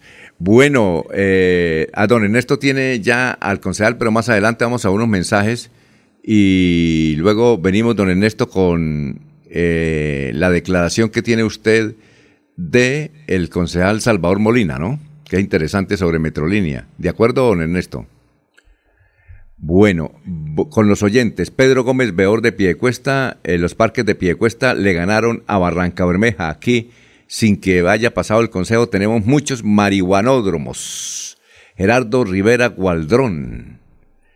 Eh, a ver qué dice don Gerardo Rivera Gualdrón. Bucaramanga también le ganó. sí, claro. Aquí le Bucaramanga ganó. tiene el marihuanódromo mejor iluminado de Latinoamérica. ¿Cuál es? ¿Dónde está? El puente de la novena. Ah, ese sí. Ah, no, Mauricio.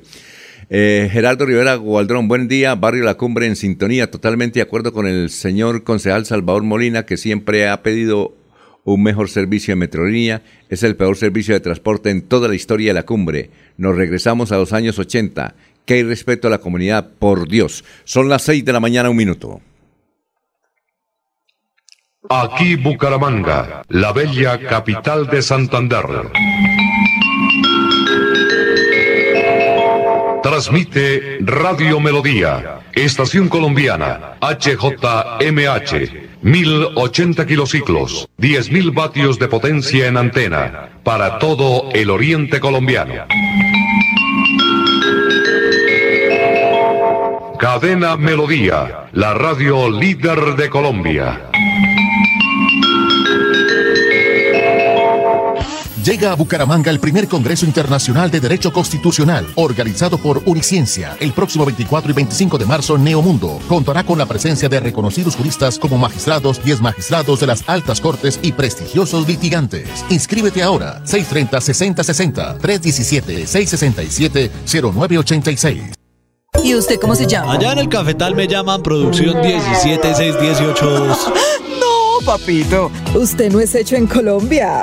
Le falta la potencia, la originalidad y la productividad que tiene Nutrimón Producción 17618.2, el del punto verde. Definitivamente no se llama Producción 17618.2. Ahora hay fertilizantes que quieren imitar a Nutrimón Producción 17618.2. El de siempre. No se deje engañar. El verdadero nombre de Producción 17618.2 es Nutrimón, el fertilizante del punto verde. Monómeros, los originales desde 1967, siempre cosechando lo mejor de nuestra tierra. Se va la noche y llega últimas noticias. Empezar el día bien informado y con entusiasmo.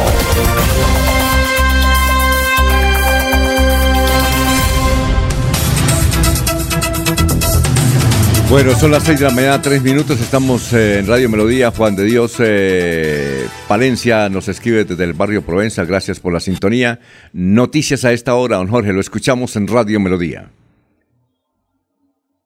Así es, don Alfonso, y mucha atención porque en zona boscosa entre los barrios Kennedy y Bavaria, en el norte de Bucaramanga, fue hallado en avanzado estado de descomposición el cuerpo de un hombre. Lo encontraron las personas que caminaban por el lugar y de inmediato dieron aviso a las autoridades. La SIGIN realizó el levantamiento y el cuerpo fue llevado hasta medicina legal. Esta persona no ha sido identificada, pues en la ropa no portaba documentos. La policía está realizando las labores de investigación. Bueno, Ernesto, lo escuchamos. Son las seis y cuatro minutos. Ernesto, hola, hola. Ok, ya estamos aquí. Bueno, eh, debate de control político en el Consejo de Florida Blanca a la directora de Petrolínea, Emilsen Jaimes. Muchos temas le propusieron, le preguntaron los concejales de la segunda ciudad del departamento, porque hay preocupación porque Petrolínea eh, no presta el servicio realmente como se ha pedido, con rutas que están suspendidas, con contratos que no se ven, eh, con temas de que la policía no presta el servicio y otros.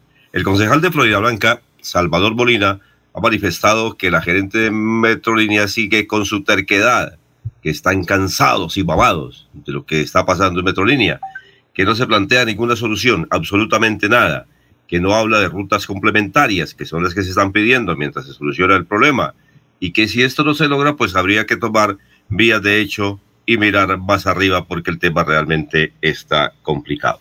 Esto dijo Salvador Molina, eh, durante el debate de control político a Metrolínea. Bueno, ya lo vamos a tener. Bueno, la verdad es que seguimos viendo la, la, terquedad de la gerente de Metrolínea, que no quiere aceptar que la comunidad de todo Florianca está cansada, mamada, por no decirlo, del pésimo servicio que está prestando Metrolínea. Aquí ni siquiera se plantean eh, pañitos de aguatillo, aquí no se plantea nada. Y nosotros reconocemos que el sistema está quebrado, que no tienen cómo prestar el servicio, pero nosotros le estamos planteando que ellos permitan que lleguen a rutas complementarias, mientras según ellos buscan la solución solución desde el ministerio buscando un apalancamiento financiero.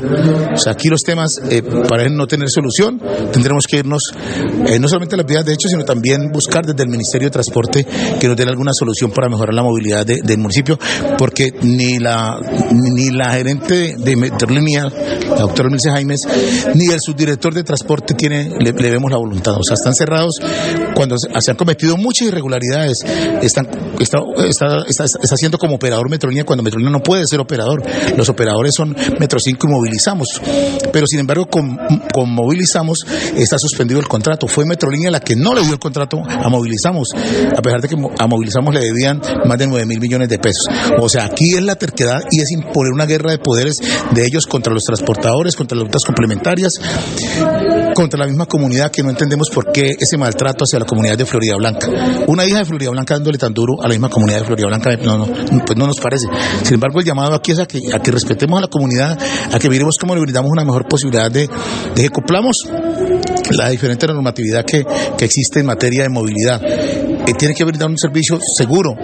¿Cómo va a ser un servicio seguro si están obligando a que la gente utilice el transporte informal? Que no tienen los seguros necesarios, que muchos ni siquiera tienen el SOAT, pero que la gente le toca movilizarse así. Un servicio eficiente, ¿dónde está el servicio eficiente? Si ya las frecuencias están de más de media hora. Entonces, de verdad, de verdad están incumpliendo, en todo sentido ellos están prevaricando. Muy bien. Hay que manifestar que la doctora Elisa Jaime manifestó que el contrato pues eh, realmente no se ha podido definir y no saben qué hacer con esos buses de movilizamos porque parece que hay algunos impedimentos y unas cláusulas que hay que cumplir. Eh, mm, además ha manifestado que la ruta P1 está ahí suspendida y que para reactivarla se necesita capacidad de pasajeros. Sobre el tema de la Policía Nacional, ella manifestó que le pide a las autoridades que bueno que le colaboren para que haya seguridad en las diferentes estaciones. Lo que hay que decir es que los temas eh, de movilidad en Bucaramanga, su área metropolitana, están terribles. Los buses de movilizamos están allá en un parqueadero prácticamente acabado, deteriorados. Algunos dicen que es mejor chatarrizarlos, que saldría más barato. Eh, no es la solución. Sobre los buses eléctricos, dice que se trabaja para mirar a ver si se puede complementar esta ruta en el área metropolitana. Yo creería que hay que tomar otras determinaciones, sobre todo en las frecuencias. Cuando usted va a Metrolínea y espera media hora, pues se le ponen los pelos de punta y eso es terrible. Hay que indicar una cosa. eh, eh, ahí el, el concejal le echa la culpa a la gerente, que una florideña dándole madera a sus paisanos. Yo creo que ella no tiene la culpa. Ella hace parte de la estructura. Esa, eh, eh, eso de Metrolínea nació con muchas dificultades. Es un sistema que no se ha podido integrar, que le ha causado mucho daño al, al área metropolitana. Si no existiera Metrolínea, aquí el transporte era más sano, como lo fue antes, hace 10 años antes de Metrolínea. Esta era una de las ciudades más organizadas en materia de transporte. Teníamos los mejores buses urbanos. No había piratas, no había mototaxismo, no había nada de eso. Claro que se presentaban unas que otras fallas, ¿no? Pero no tan protuberantes como ahora. Así es que yo no conozco a la gerente de Metrolínea, pero yo creo que ella no es la culpable, es la culpable de estructura. Ella no tiene la culpa, por ejemplo, que se haya quebrado esa gran operadora Movilizamos y que deba todo el dinero del mundo y que estén parados. Yo creo que ella lo que tiene que prestar es un buen servicio, así que parece que se le fue la mano al distinguido concejal y periodista Salvador Molina, creo yo, ese es mi, mi punto de vista. Yo puedo estar equivocado, pero yo lo veo así.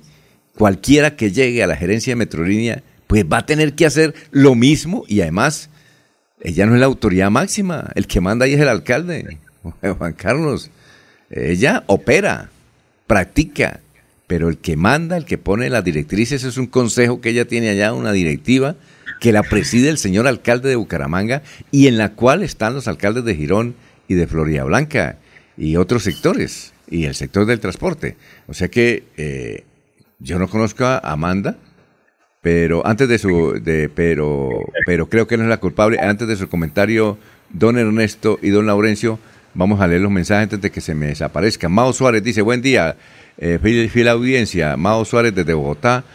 Por favor, un saludo para Rosaura, Libardo, Nubia y Esther, mis hermanas allá en Provenza. Se les extraña y también a mi primo, el ingeniero Rodolfo Hernández Suárez, próximo presidente de Colombia. Ave María, Mao. No sabía que era primo del jefe de jefes. Juan Carlos Contreras, buenos días. ¿Qué le pasó a la profesora en la población del Páramo? Pues que simplemente ella estaba dictando clases eh, tenía un celular muy bonito, recién comprado, con todos los juguetes, y estaba eh, dictando clases y llegó un muchacho con una pistola, la encañoló delante de los alumnos y se le llevó el celular. Julio Parra dice, si quieres derrotar a Uribe es con Rodolfo, con Petro no somos capaces. Gracias Julito, desde Florida Blanca. Ahora sí, don, don Laurencio, 6 y 11, lo escuchamos, su comentario sobre Metrolínea. Alfonso, ¿quiénes son los socios de Metrolínea? Recuerde que ahí hay unas dificultades del comienzo. Es que los mismos socios de Metrolínea fueron o son los socios del transporte de servicio urbano de pasajeros. Entonces, ellos mismos desde el comienzo tenían la inquietud, la eh, digamos, la intención de que Metrolínea solo diera dinero para ellos, pero no como servicio. Y recordemos quién fue el que ideó ese proyecto. No fue en la presidencia de Álvaro Uribe Vélez, que claro, era un servicio masivo de transporte para mejorar el ambiente o el medio ambiente o las ciudades de no contaminación. Sin embargo, lo que contaminaron más fue el servicio porque en esa pelea individual de que quién se quedaba con los recursos finalmente, en esa distribución de las obras que se hicieron, porque ahí donde comenzó todo, las obras tuvieron algunas dificultades y luego la forma como se definió el uso y el servicio de Metrolínea. Es que eso fue desde el comienzo.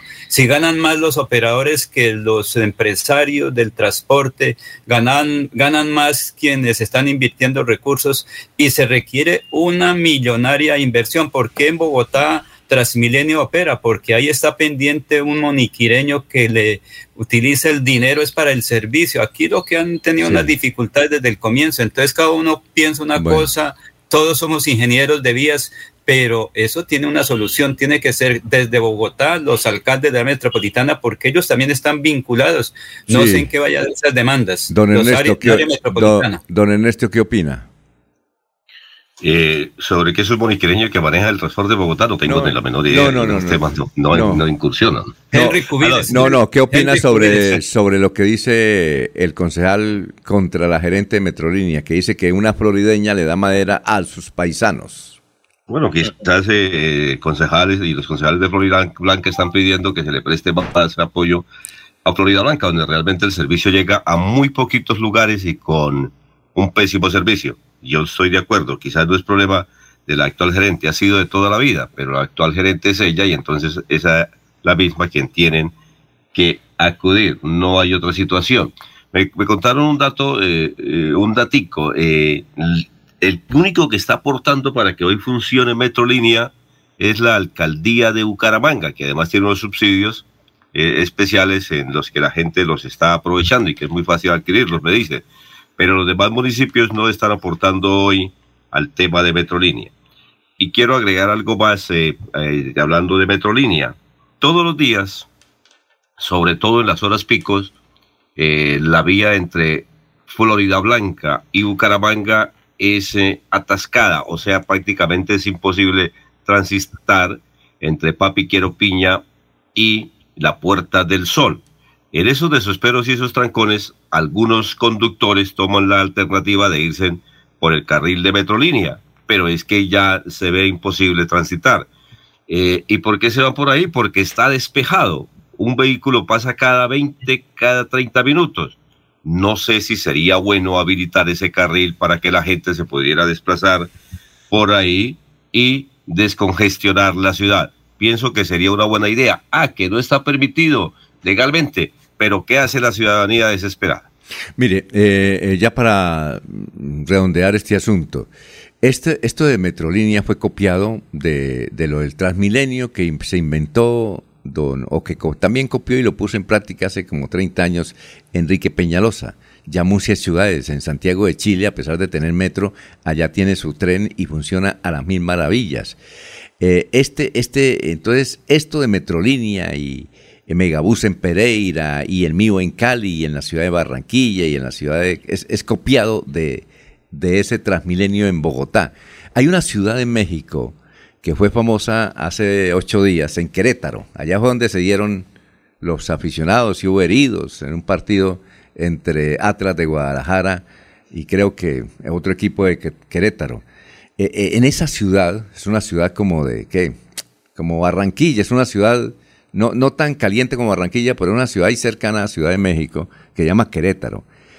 E- ese tren que hay allá, ese tren, el servicio de transporte masivo allá es como el de Bucaramanga, pero eh, con mil maravillas.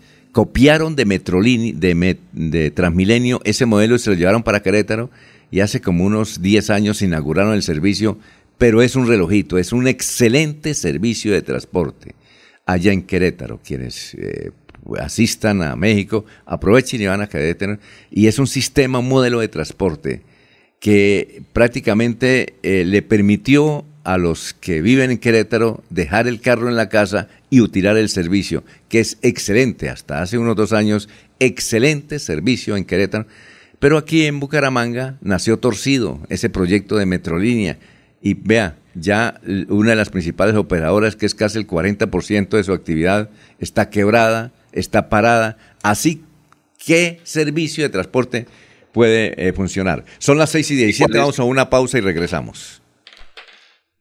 Llega a Bucaramanga el primer Congreso Internacional de Derecho Constitucional, organizado por Uniciencia. El próximo 24 y 25 de marzo, Neomundo contará con la presencia de reconocidos juristas como magistrados y exmagistrados de las altas cortes y prestigiosos litigantes. Inscríbete ahora, 630-6060, 317-667-0986.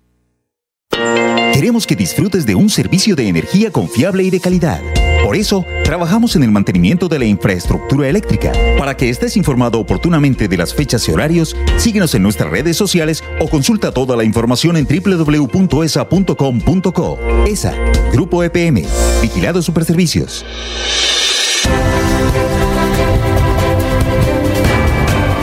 Información y análisis. Es el estilo de Últimas Noticias por Radio Melodía 1080 AM.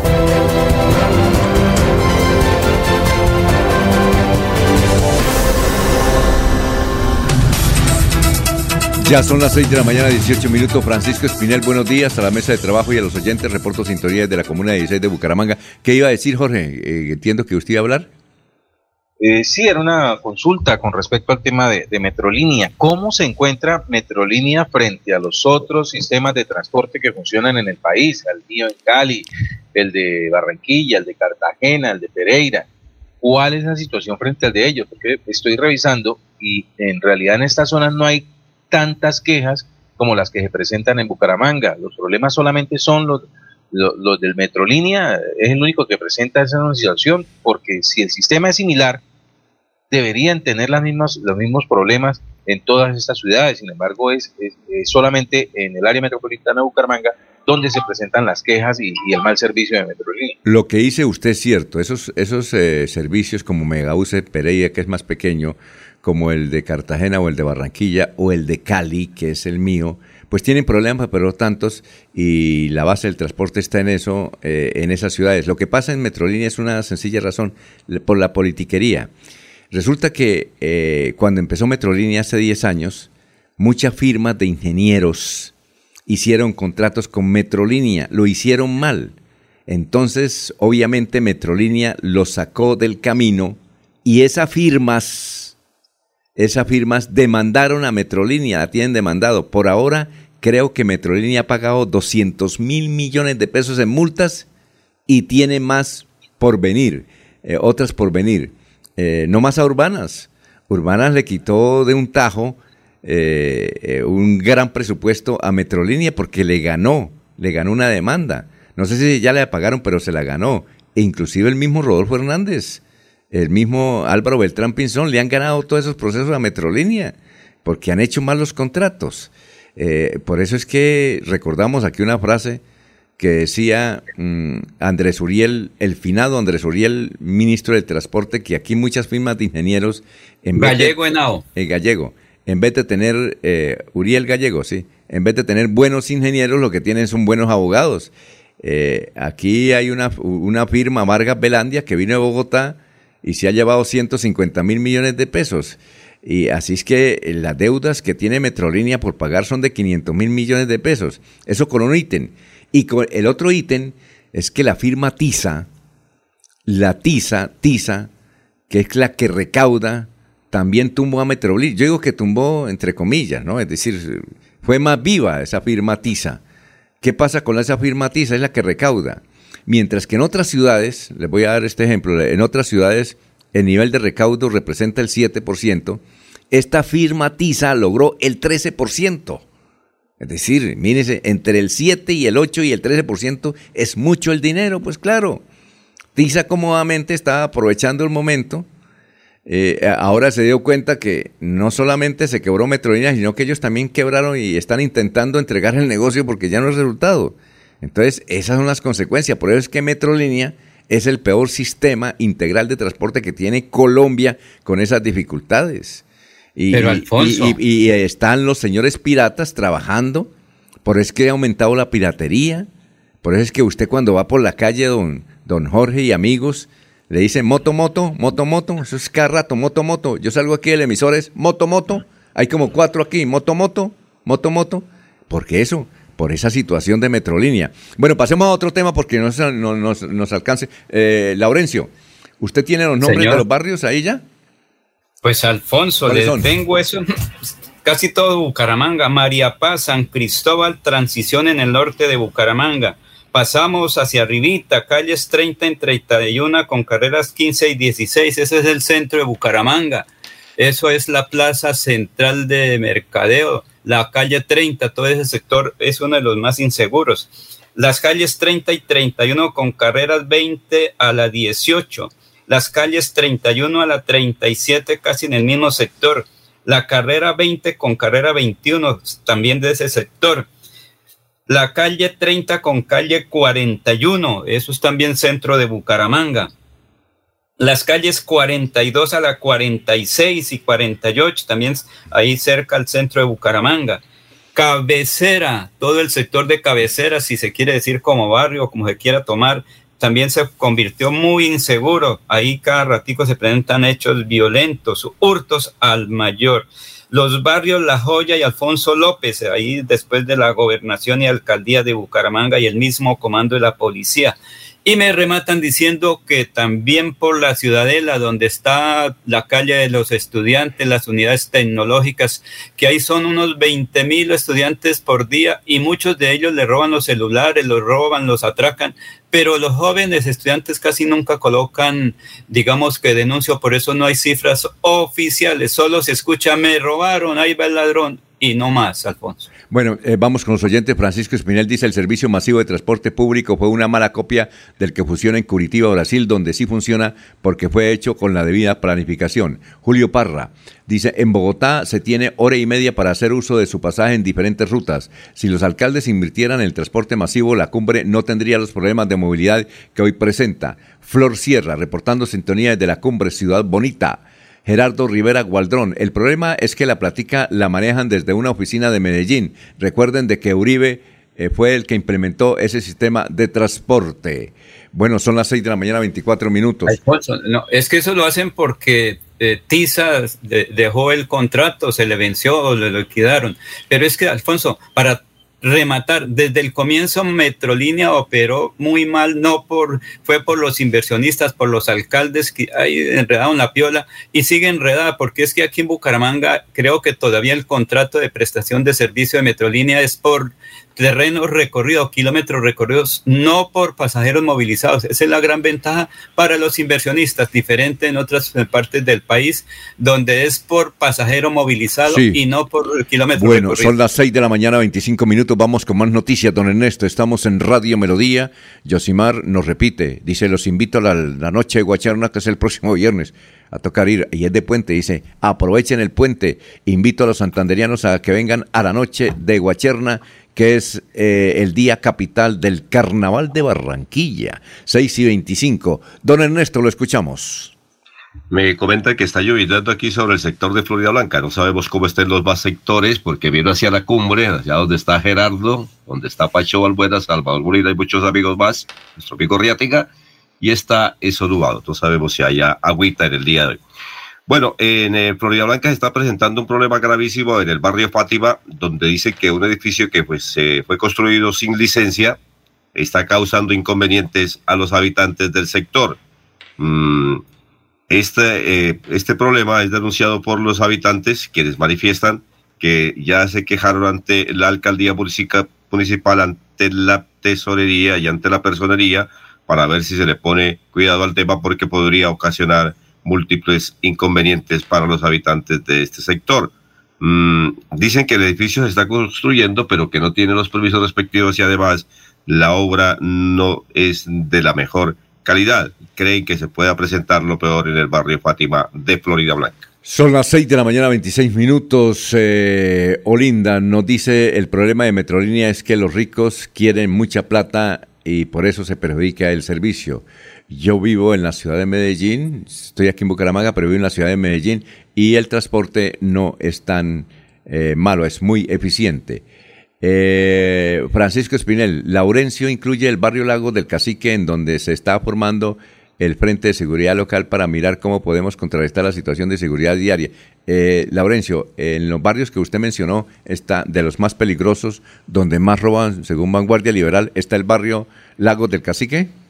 No, no, señora, ya no, porque ya tienen seguridad privada, tienen, como lo dice el señor, eh, eh, digamos que de alguna manera la organización ciudadana del conjuntos de los vigilantes privados, ellos tienen un sistema más moderno de seguridad, pero lo que se dice es cabecera, ahí por, sobre todo en la cuadraplay o cuadra, como se la llamaba antes. Entonces ahí sí la situación está como muy difícil. Eso siempre se ha caracterizado. Jesús Antonio Ortiz nos escribe de cabecera.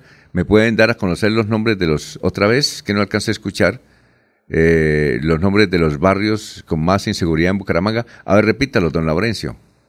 Pues digamos que tres barrios del norte de Bucaramanga, tres de del norte, transición, eh, igual que San Cristóbal y María Paz. El centro de Bucaramanga, es que eso es conocido para todos, el centro ahí desde Quebrada Seca hasta la 48, el sector de la plaza de mercado, todo ese sector que la gente tiene mucho cuidado, la calle 35, todo ese sector hasta la 48, entre carreras 21 y 14. Recuerden que ese siempre ha sido la situación ¿qué otros Barrios? Sí, ¿qué otros eh, Luego sigue eh, cabecera, sobre todo donde están las partes de, nocturna, que, ahí se presentan dificultades. La Joya, Alfonso López, y me rematan diciendo que la ciudad de Real de Minas, donde hay unos 20 mil estudiantes, tanto en la mañana, en la tarde y en la noche. Es decir, todos los barrios. Tecnológicas. Todos los barrios, menos Lagos del Cacique.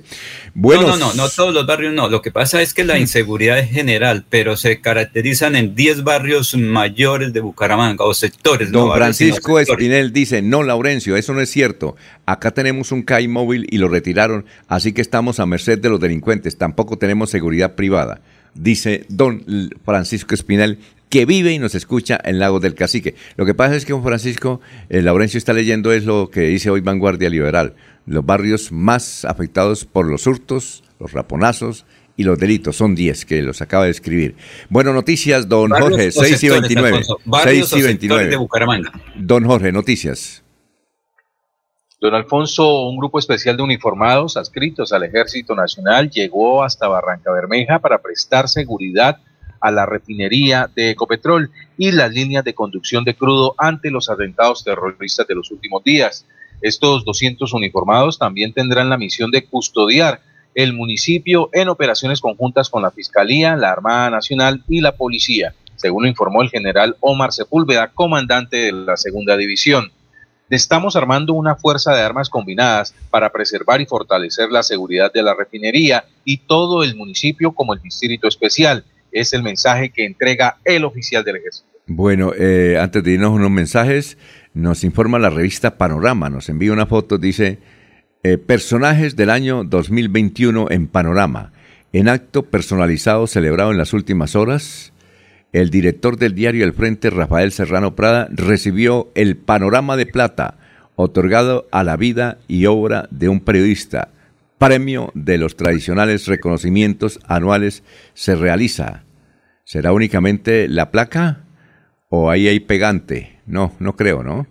Bueno, eh, un saludo pues, un saludo para Alejandro Galvis, el director del diario El Panorama, al periodista rionegrano, que nos escucha siempre.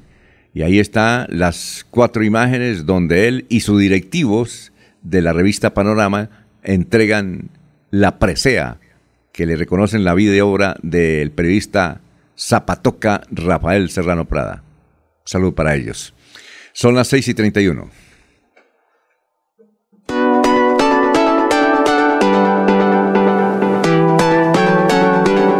Melodía, Melodía, Radio Sin Fronteras.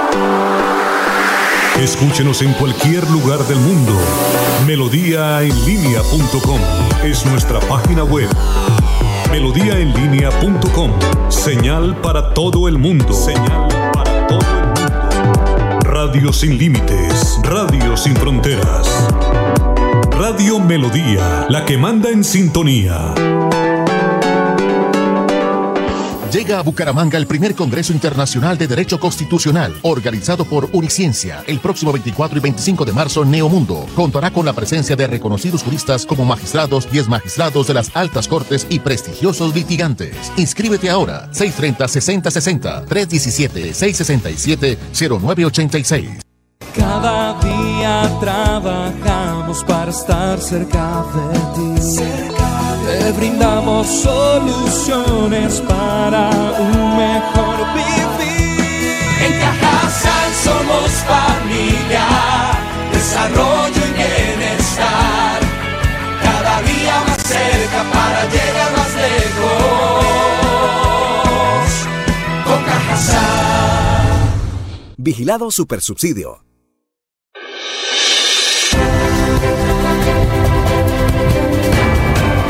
Información y análisis. Es el estilo de Últimas Noticias por Radio Melodía 1080 AM.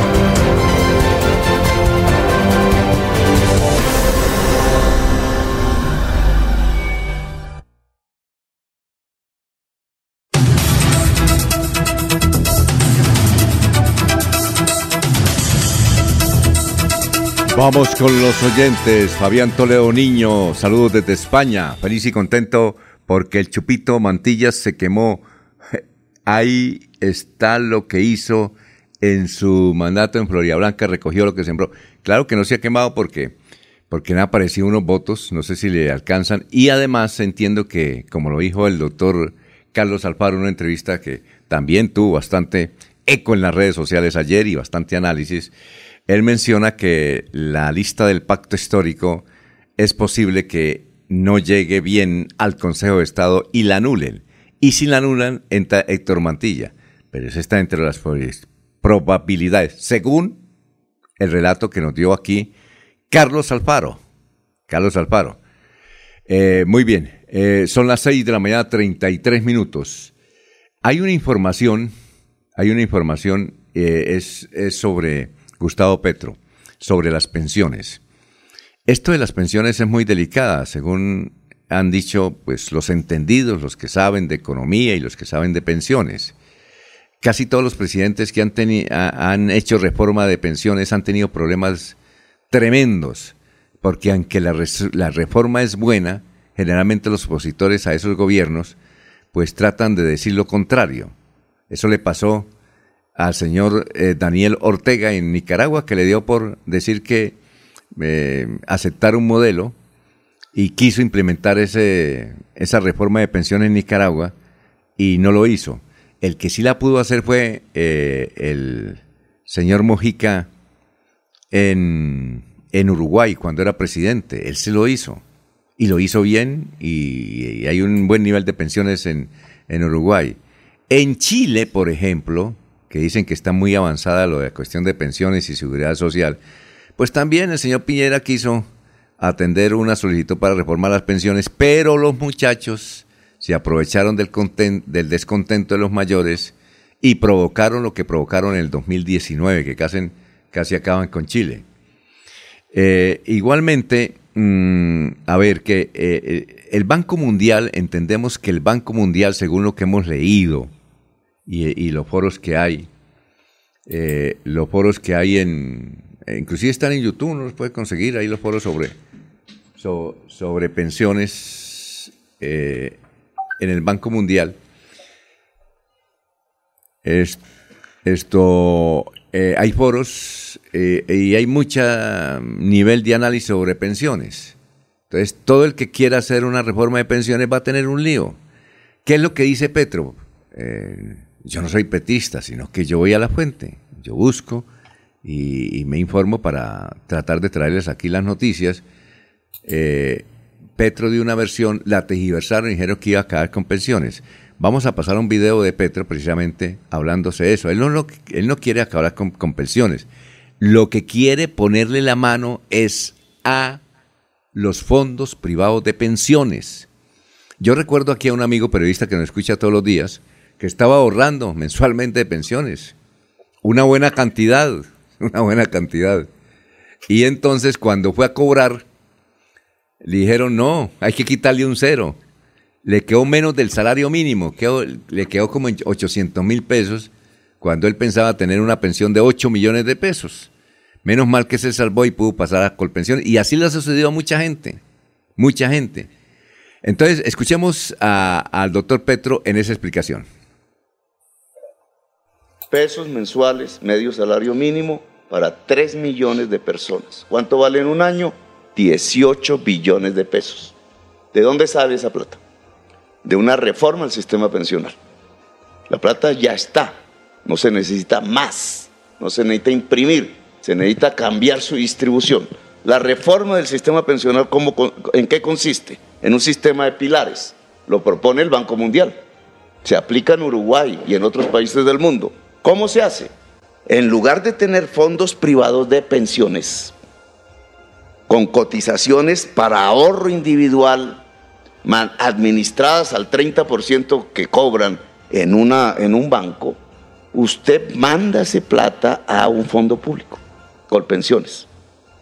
Con esa plata se paga inmediatamente las actuales pensiones, que hoy está pagando el Estado.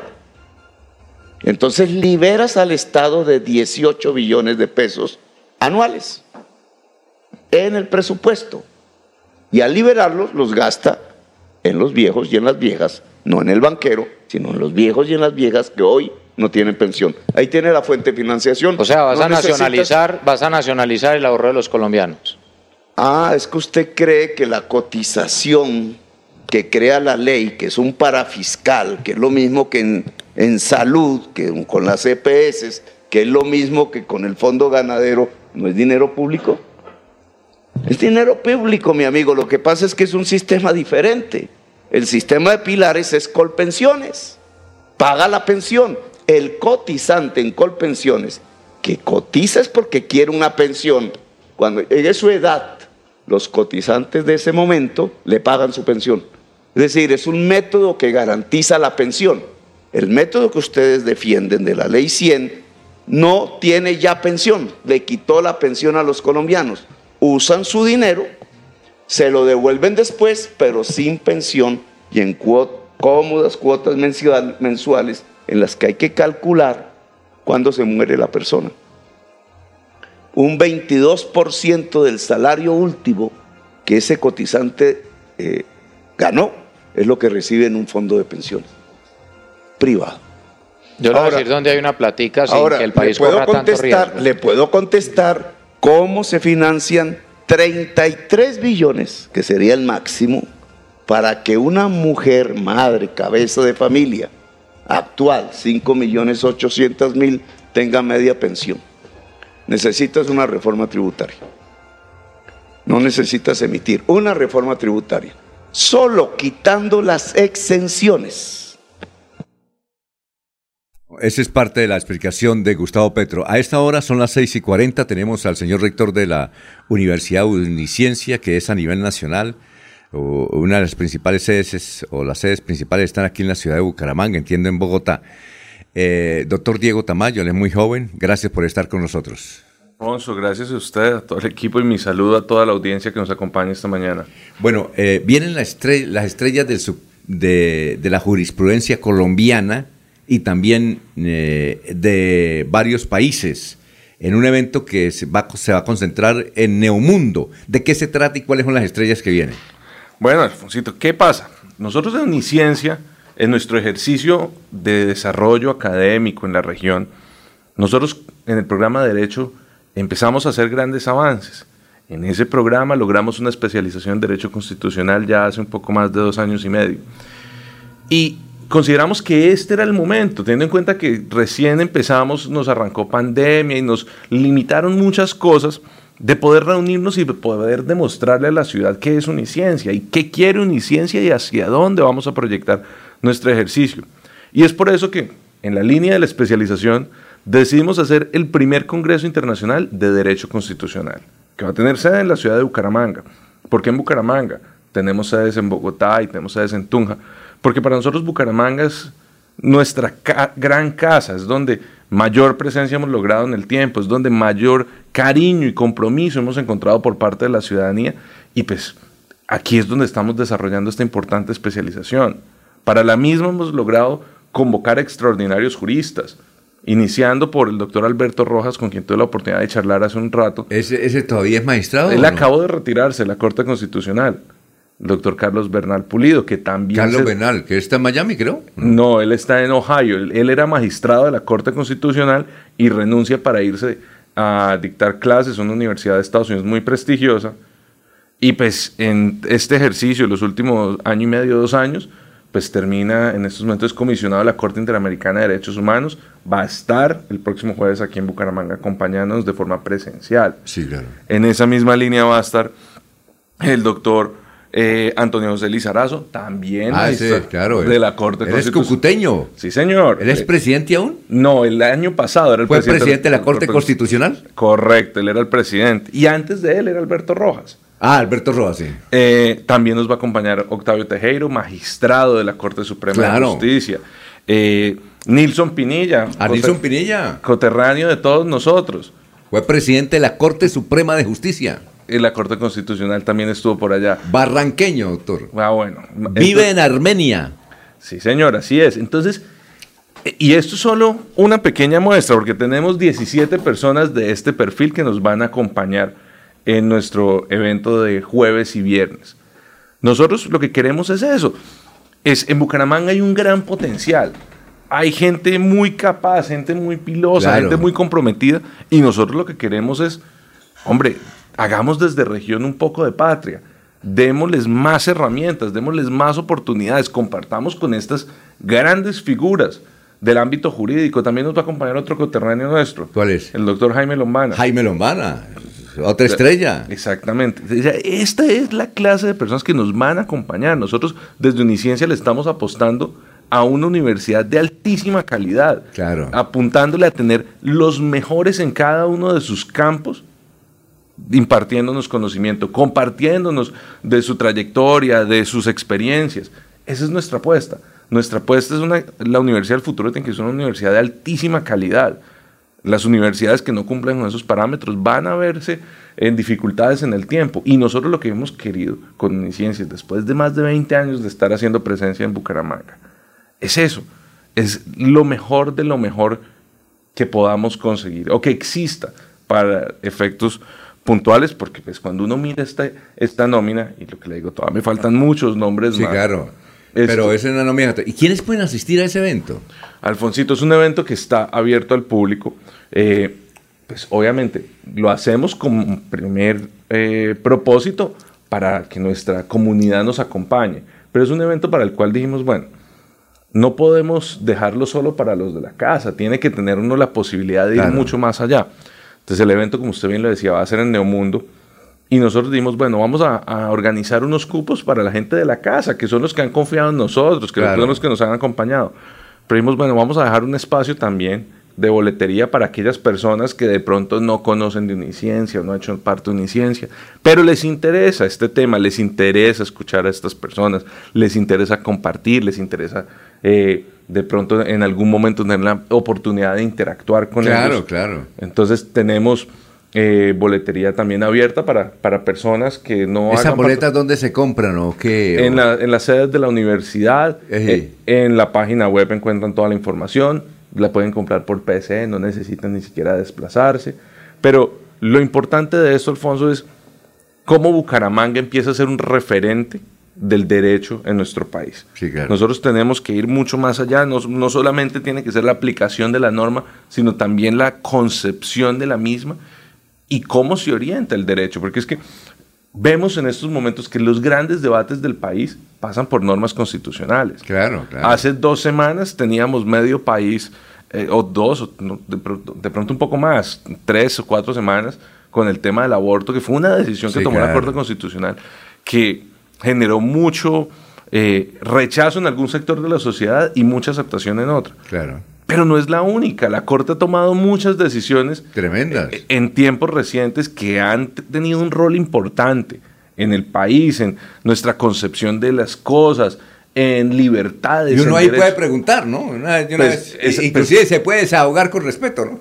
Pues eh, la idea es esa, la idea es que podamos interactuar. Siempre en la academia hay una máxima, Ajá. que podemos estar los dos completamente en desacuerdo. Ah, sí. Pero si estamos en- utilizando los parámetros de respeto y de la sana convivencia, todas las diferencias son manejables. Puede que sea una diferencia que no tenga vocación de ser resuelta, pero siempre y cuando usted y yo la manejemos con altura, hasta podremos construir algo.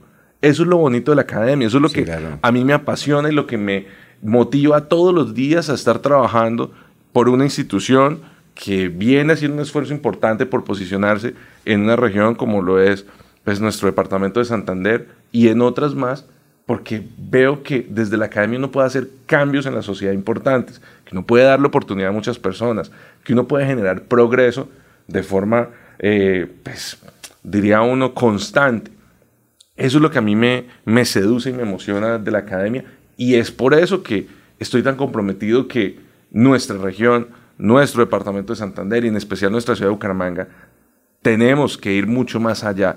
Nos- Las universidades en el tiempo han sido lentas, han sido eh, como que no, no han tenido, al menos en la región, no, no han tenido esos revulsivos que les genere eh, como ese impulso a ir mucho más allá, a trascender en sus ejercicios.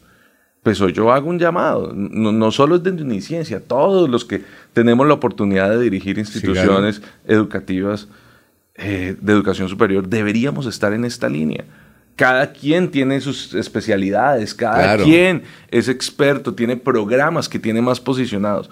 Bucaramanga y Santander tiene una gran riqueza cultural, social, tiene una gente impresionante. Démosles más oportunidades, vayamos más allá con el conocimiento, logremos que tanta gente que se va para otras regiones a estudiar no lo consideren en primera medida, sino consideren quedarse en su casa haciendo patria desde su región. Vamos a una pausita, doctor Diego Tamayo. Usted es abogado, ¿no? Sí, señor. Director eh, o rector de la Universidad a nivel nacional Uniciencia. Son las 6 y 48. Llega a Bucaramanga el primer Congreso Internacional de Derecho Constitucional, organizado por Uniciencia, el próximo 24 y 25 de marzo Neomundo. Contará con la presencia de reconocidos juristas como magistrados, 10 magistrados de las altas cortes y prestigiosos litigantes. Inscríbete ahora, 630-6060, 317-667-0986. Atención, noticia de última hora. En Paz hace una invitación especial para que cuidemos lo que nos pertenece, el medio ambiente. No arrojes papel, botellas plásticas, tapabocas, toallas higiénicas o cualquier tipo de residuos que obstruyan las tuberías. Haz un manejo consciente de lo que botas y dónde lo botas. Sé parte de la solución y sigamos construyendo calidad de vida juntos. En paz. Atención, noticia de última hora. En paz hace una invitación especial para que cuidemos lo que nos pertenece, el medio ambiente. No arrojes papel, botellas plásticas, tapabocas, toallas higiénicas o cualquier tipo de residuos que obstruyan las tuberías. Haz un manejo consciente de lo que botas y dónde lo botas. Sé parte de la solución y sigamos construyendo calidad de vida juntos. En paz. Escucha Últimas Noticias por Radio Melodía. Últimas Noticias por Radio Melodía, la que manda en sintonía. Bueno, eh, son las 6 y 50 minutos. Estamos hablando con el rector de Uniciencia, el doctor Diego Tamayo. Hay, hay una característica. Yo he hablado con, tengo amigos, Daniel Caicedo, que es un gran abogado a nivel nacional. No sé si ya terminó. Claro, egresado nuestro. eh, eh, egresado de ustedes. Hay una gente, yo hablo con ellos y dicen que lo que más les gusta es la calidad humana, los valores humanos que enseñan en esa universidad. Y es tan importante eso de los valores humanos, que le voy a contar esta anécdota. Hace como unos 20 o no sé cuántos años, aquí hubo un evento organizado por el Colegio Nacional de Abogados, Juan el Cruz Campestre. Y entonces prestaron a un chileno, que era el abogado que más triunfaba en América Latina. Tenía un juez en Santiago, en Quito, en Lima, en Bogotá y uno en Francia. Tipo, bien, entonces aproveché que él había terminado la conferencia y le dije, ¿nos podemos tomar un tinto? Dijo, claro, y le hice una entrevista. Entonces yo le pregunté, ¿cuál es el éxito de que usted sea un abogado tan excelente y tenga todo ese equipo de abogados? Y me dijo, los valores humanos. Dijo, en la jurisprudencia es casi igual, los mismos códigos. Pero yo, a mí me enseñaron en la universidad valores humanos. Entonces, ¿qué pasa? Yo atiendo a la gente con calidad humana. Yo digo, yo no estoy pensando tanto en la plata que voy a ganar, ¿entiendes? Yo, estoy pensando en solucionarle el problema a esa señora que viene a llorarme. Yo quiero solucionarle. Yo, yo me volví buen psicólogo. Dijo, a mí me una, una administración una que una especialización, una maestría de psicología, me volví psicólogo de tanto. Entonces yo me siento con paciencia. Ahora no, no tengo el tiempo, pero yo me, me, sentaba con paciencia y escuchaba, lo escuchaba. Y listo. Y le buscaba, no, no pesaba tanto en la plata, inclusive. Eso me quedaban debiendo porque además todo era civil, casi. Todo lo que yo hacía era civil, algo penal, pero todo lo civil. Y en eso me, entonces yo eh, lo que yo no alcancé a escuchar la conferencia porque cuando llegué llegué tarde. Dijo, yo aquí les presqué, lo más importante de un abogado es su calidad humana y con eso hace toda la plata del mundo. Y por eso me acordé que todos los que estudian en la, en Uniciencia dicen lo, más importante de Uniciencia es la calidad humana que están impartiendo allá. No, porque los códigos son iguales. Es que eso le iba a decir, o sea, ¿qué tanto le puedo enseñar yo a una persona en uniciencia que no lo puedan enseñar en otra universidad de la región. Toda la jurisprudencia, todos los códigos, toda la doctrina está al alcance de todos nosotros. Pues buenos profesionales del derecho también los hay, todos los tenemos en nuestras aulas de clase. Pero ese tiene que ser el valor primario. Y si usted escuchara alguna de las intervenciones que yo he tenido la oportunidad de dar en los grados, siempre los invito a eso. Porque muchas veces la gente mide el éxito de pronto en factores económicos. O en estatus social. Y, uno, y uno los entiende. está pensando en el billete que le van a pagar. ¿no? y es válido, porque igual las oficinas tienen que funcionar. Pero en últimas, la pregunta que uno se hace al final del ejercicio es, vaya a su casa al final de la jornada y mire a sus hijos a los ojos. Claro. Y sea capaz de sostener la mirada y de mirarlo con la tranquilidad de que ha actuado bien. Esa es la invitación que siempre les hacemos. O sea, abogados podemos formar todos, pero tenemos que formar buenas personas. Eh, porque es que una buena persona. Y además que el abogado tiene su. Pues poder eh, hacer. Eh, oiga, tiene su famita, ¿no?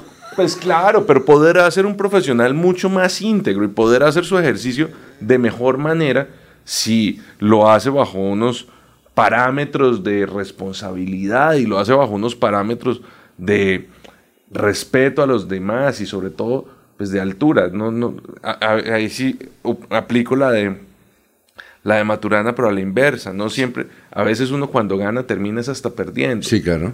Entonces, pues realmente eso sí lo hemos buscado. Y por eso nosotros, incluso uno de los módulos del, Congreso tiene que ver sobre la ética. La ética en el ejercicio de la profesión y cómo eso tiene que ver con el constitucionalismo. Y cuando venían a mirar la especialización del ministerio, se les hacía muy curioso que nosotros tuviéramos ese pedazo de la ética. Porque uno dice, pero es que ya el nivel de especialización ya no son niños, ya son personas recorridas en la vida. O sea, eso ya debería ser implícito porque el proceso de formación de la persona, entre comillas, se da en la infancia, en la adolescencia y en los primeros momentos de la etapa adulta. Pero resulta que no, porque uno es cambiante, uno es mejorable, uno es perfectible todo el tiempo. Entonces, para nosotros fue bien importante eso, cómo incluirlo dentro del plan de estudios y cómo hacer que la gente sea consciente de eso. O sea, no necesariamente el más adinerado, el que tenga más estatus, el que tenga más, eh, la oficina más grande, con más eh, socios, pues va a ser el mejor. Nosotros lo que queremos es que la gente sea feliz y que haga las cosas bien. Y por eso insisto, nosotros para nosotros se nos volvió un tema clave y un tema de gran preocupación, no solo preocupación, sino además de motivación en el trabajo, es de mejorar nuestra sociedad. Ya, claro. Y pues todo eso se hace teniendo mejor gente. Bueno, entonces la gente que quiera comprar las boletas, además hay que indicar que no va a ser virtual, precisamente es presencial, porque uno está acostumbrado a que uno entra a a internet y una vez aprovecha, pero no, esto es presencial. Pues Alfonsito, es que ya estamos volviendo a la presencialidad. Mire Ajá. que ya nos volvimos a ver los dos acá. Claro. Hace cuánto no nos veíamos. Pero hace todo, N años. todo era virtual. Sí, claro. Y, y si bien la virtualidad ha traído muchas facilidades, ha traído muchas bondades, ha sido útil para muchísimas cosas, pero nosotros queremos volver a encontrarnos. Mire, y yo creo que alguna vez se lo decía a usted, para mí era muy triste ser rector y llegaba a la oficina y veía la universidad sola todo el día. Sí, claro. Solo veía a los administrativos, que claro, yo Claro. los quiero mucho y es mi equipo. Sí. Pero yo decía, bueno, pero ¿y dónde está la gente la cual nosotros estamos formando en el día a día? Sí. Y claro, uno se metía a los grupos eh, a la- eh, pues, por la plataforma de la universidad y claro, uno los encontraba ahí a todos. Pero no había la posibilidad de verlos en el día a día. Sí. Ya hoy estamos rompiendo esa barrera. Ya afortunadamente esta pandemia pues ha logrado eh, pues, controlarse en buena medida. Ya hemos logrado muchos avances claro. científicos. Entonces, pues para nosotros también fue como, oigan, o sea, nosotros arrancamos la especialización y alcanzamos a tener siete sesiones presenciales. Ah, ya. Solamente siete. En el primer grupo. De resto, todos los estudiantes tuvieron que pasar de largo viendo su especialización de forma, Sí. eh, de forma en streaming en el computador. Hemos graduado ya más de 300 estudiantes en estos dos años y medio. Ave María, tremendo. Y han pasado por nuestras aulas alrededor de 500. Entonces nosotros dijimos, encontrémonos, pongámosle, pongámosle la cara de, de la persona que está contándonos su historia, de la persona que está contándonos su ejercicio. Veámonos. Y por eso fue que dijimos, vamos a hacerlo presencial, vamos a hacerlo presencial y, por eso le decía, y presencial y en Bucaramanga.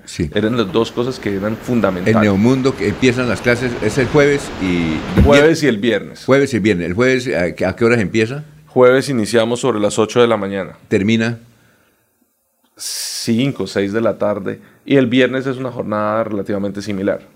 Eh, viernes. Eh, ¿Dónde se compran las boletas? Dice usted que en la en la sede de la universidad y en la página web también encuentran más información. Ah, sí, Uniciencia. En- ¿Cuánto vale la entrada? La entrada para la comunidad uniciencista, es decir, eh, estudiantes, egresados, docentes, Sí. familiares de personas Sí. que hagan parte de la comunidad, tiene un costo de 100 mil pesos. Para aquellos que son externos, tiene un costo de 300 mil pesos los dos días de- del evento. Y además van a estar con los abogados estrellas de Colombia y dice usted que el- con el magistrado que ahora está en Estados con Unidos. varios magistrados. Mire, incluso este evento lo había omitido eh, de pronto porque pues, estábamos muy enfocados en temas de ciencia. Sí. No solo somos nosotros, es Sí. un esfuerzo que también, por ejemplo, la Universidad de La Sabana, que es nuestro socio, Sí. eh, eh, digo en qué aspecto es nuestro socio, porque con ellos firmamos un convenio y nuestros estudiantes de especialización pasan a la maestría de una vez. Ajá. Les homologan todo el primer año. Sí. Ellos dijeron, oigan, nosotros conocemos la calidad del programa, queremos vincularnos. Ellos nos han venido acompañando y nos han venido ayudando en la organización del evento. Ajá. Ellos también van a participar, también va a venir equipo de la Universidad de La Sabana, Ah, viene el director de, de la maestría a dar su ponencia sobre cómo hemos podido avanzar en el tema de derecho constitucional desde la óptica de ellos.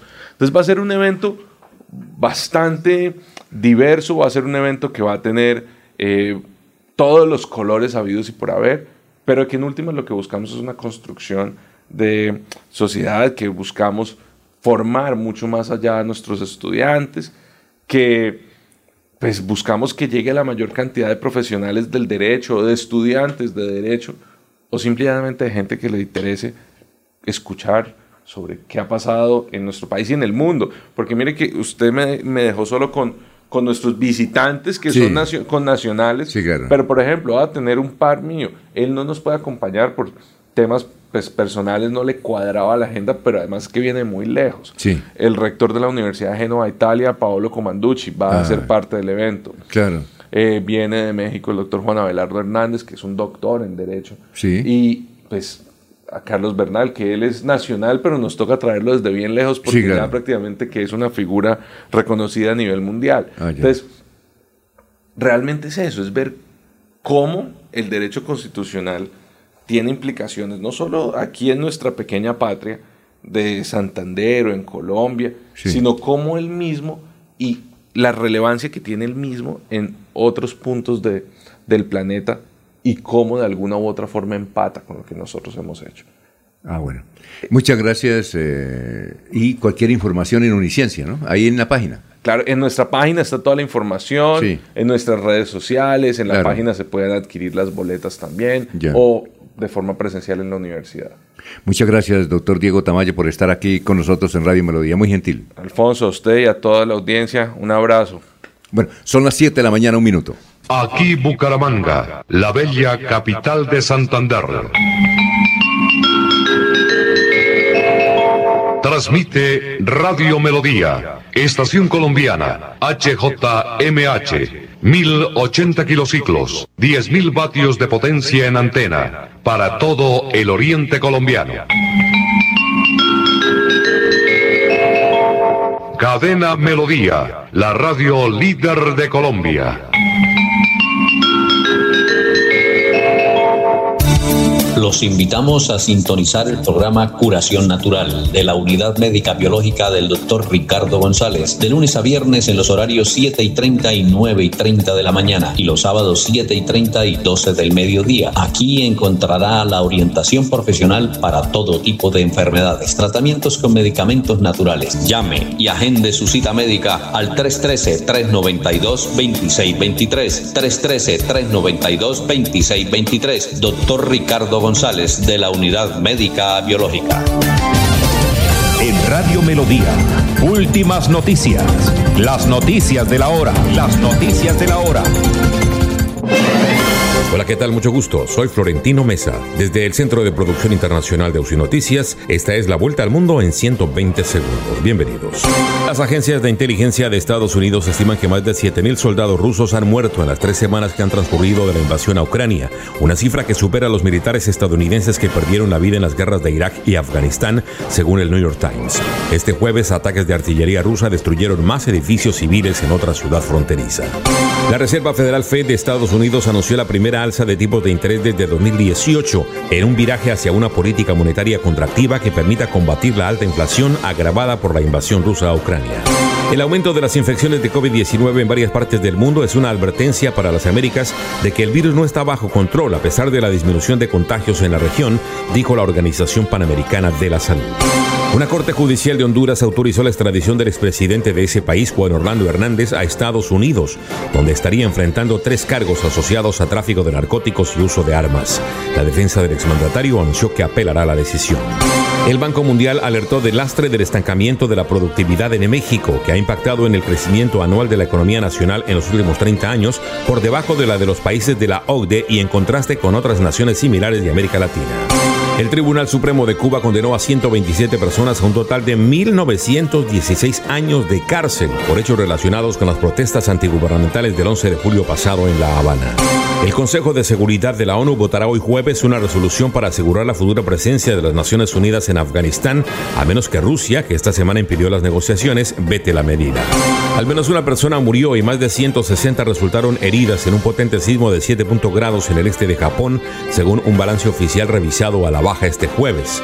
El temblor derrumbó partes de casas, abrió grietas en las carreteras e hizo descarrilar un tren. Esta fue la vuelta al mundo en 120 segundos. Escúchenos en la página web www.melodiaenlinea.com.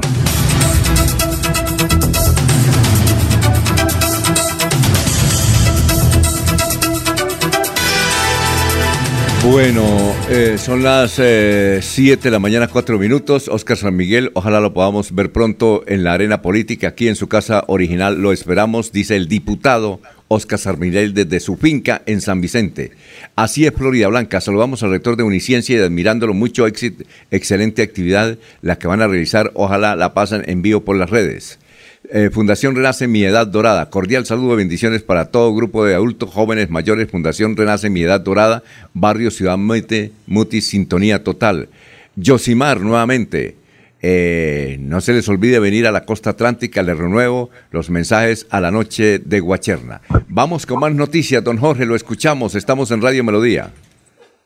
Don Ah, Alfonso, ah, pero un momento. de Ah, sí. Y ya vamos con Diego. Sigue, siga, Jorge. No, eh, antes de la noticia, una pregunta con respecto al clip de video que eh, emitió el señor, del candidato Petro. Lo que le pude entender es que los aportes en pensión que usted ha hecho durante toda su vida, que ha hecho Ernesto, que ha hecho Laurencio, incluso Arnulfo, de manera dedicada en su trabajo, pasan ahora a cubrir gastos públicos como el de subsidios para personas que no han podido hacer aportes en su pensión. No, no, no, no. Eso Él es básicamente lo que decía. No, no, él no decía eso. Él decía que con pensiones la va a mejorar y va a fortalecer. Que lo único que él va a reformar es la pensión en los fondos particulares.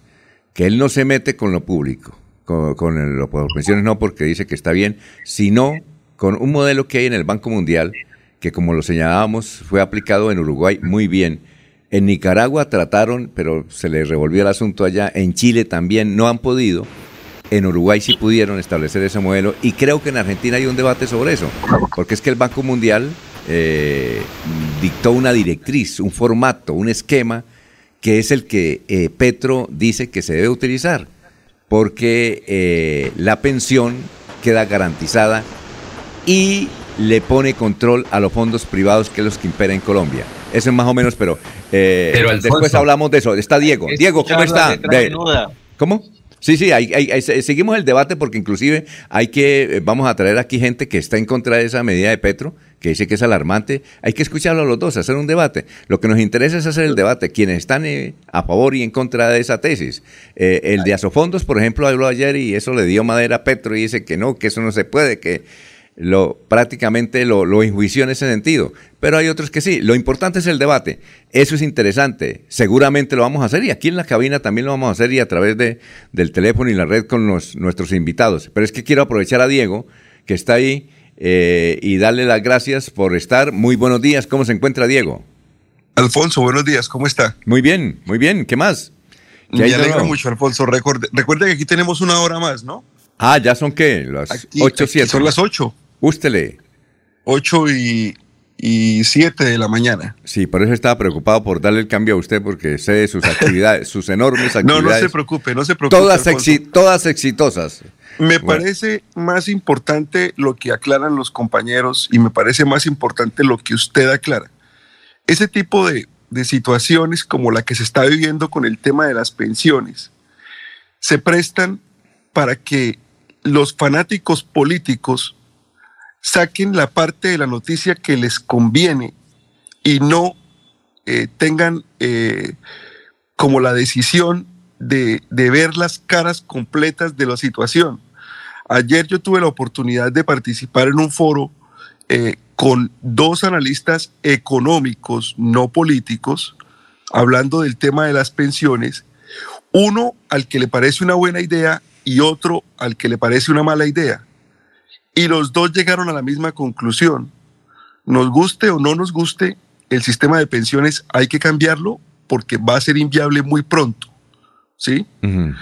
Entonces, es importante que con toda la objetividad del caso, nosotros para nuestros oyentes demos la noticia como debe ser. No repitamos chismes, no repitamos videos, no repitamos situaciones virales, sino que le demos la oportunidad a la gente que analice correctamente lo que conviene o no para nuestra decisión de los próximos meses en cuanto a la presidencia. Les recuerdo, yo no soy ni, eh, no- ni apoyo a Petro, ni, eh, ni apoyo a Fico, ni a mí no, ese tema no me gusta. Pero, bueno, la política sí me gusta, pero no me gusta tomar partido y repetir, repetir noticias sin, sa- sin salirme de mi, de mi, del candidato que me gusta. A mí me gusta que la, la objetividad prime en este tipo de cosas y creo que lo correcto es lo que usted dice que vamos a hacer. Sí, claro. Buscar analistas Diego. que nos ayuden Sí, claro. a establecer y a informarle a la gente correctamente. Diego, eh, usted nos puede para mañana, si quiere, eh, ¿cómo- ¿cuál es el modelo de pensiones en Estados Unidos? ¿Cómo, cómo se Claro, rige yo le, Estados Unidos? puedo, yo le puedo buscar la información para que tengamos una guía de lo que se hace acá, con mucho gusto. Ah, muy bien, perfecto. Bueno, Alfonso, el tema de hoy, rápidamente, porque ya nos comimos unos minutos. Sí. Hoy se celebra en los Estados Unidos y en gran parte de los países anglo, se celebra eh, el Día de San Patricio, San Patrick's Day.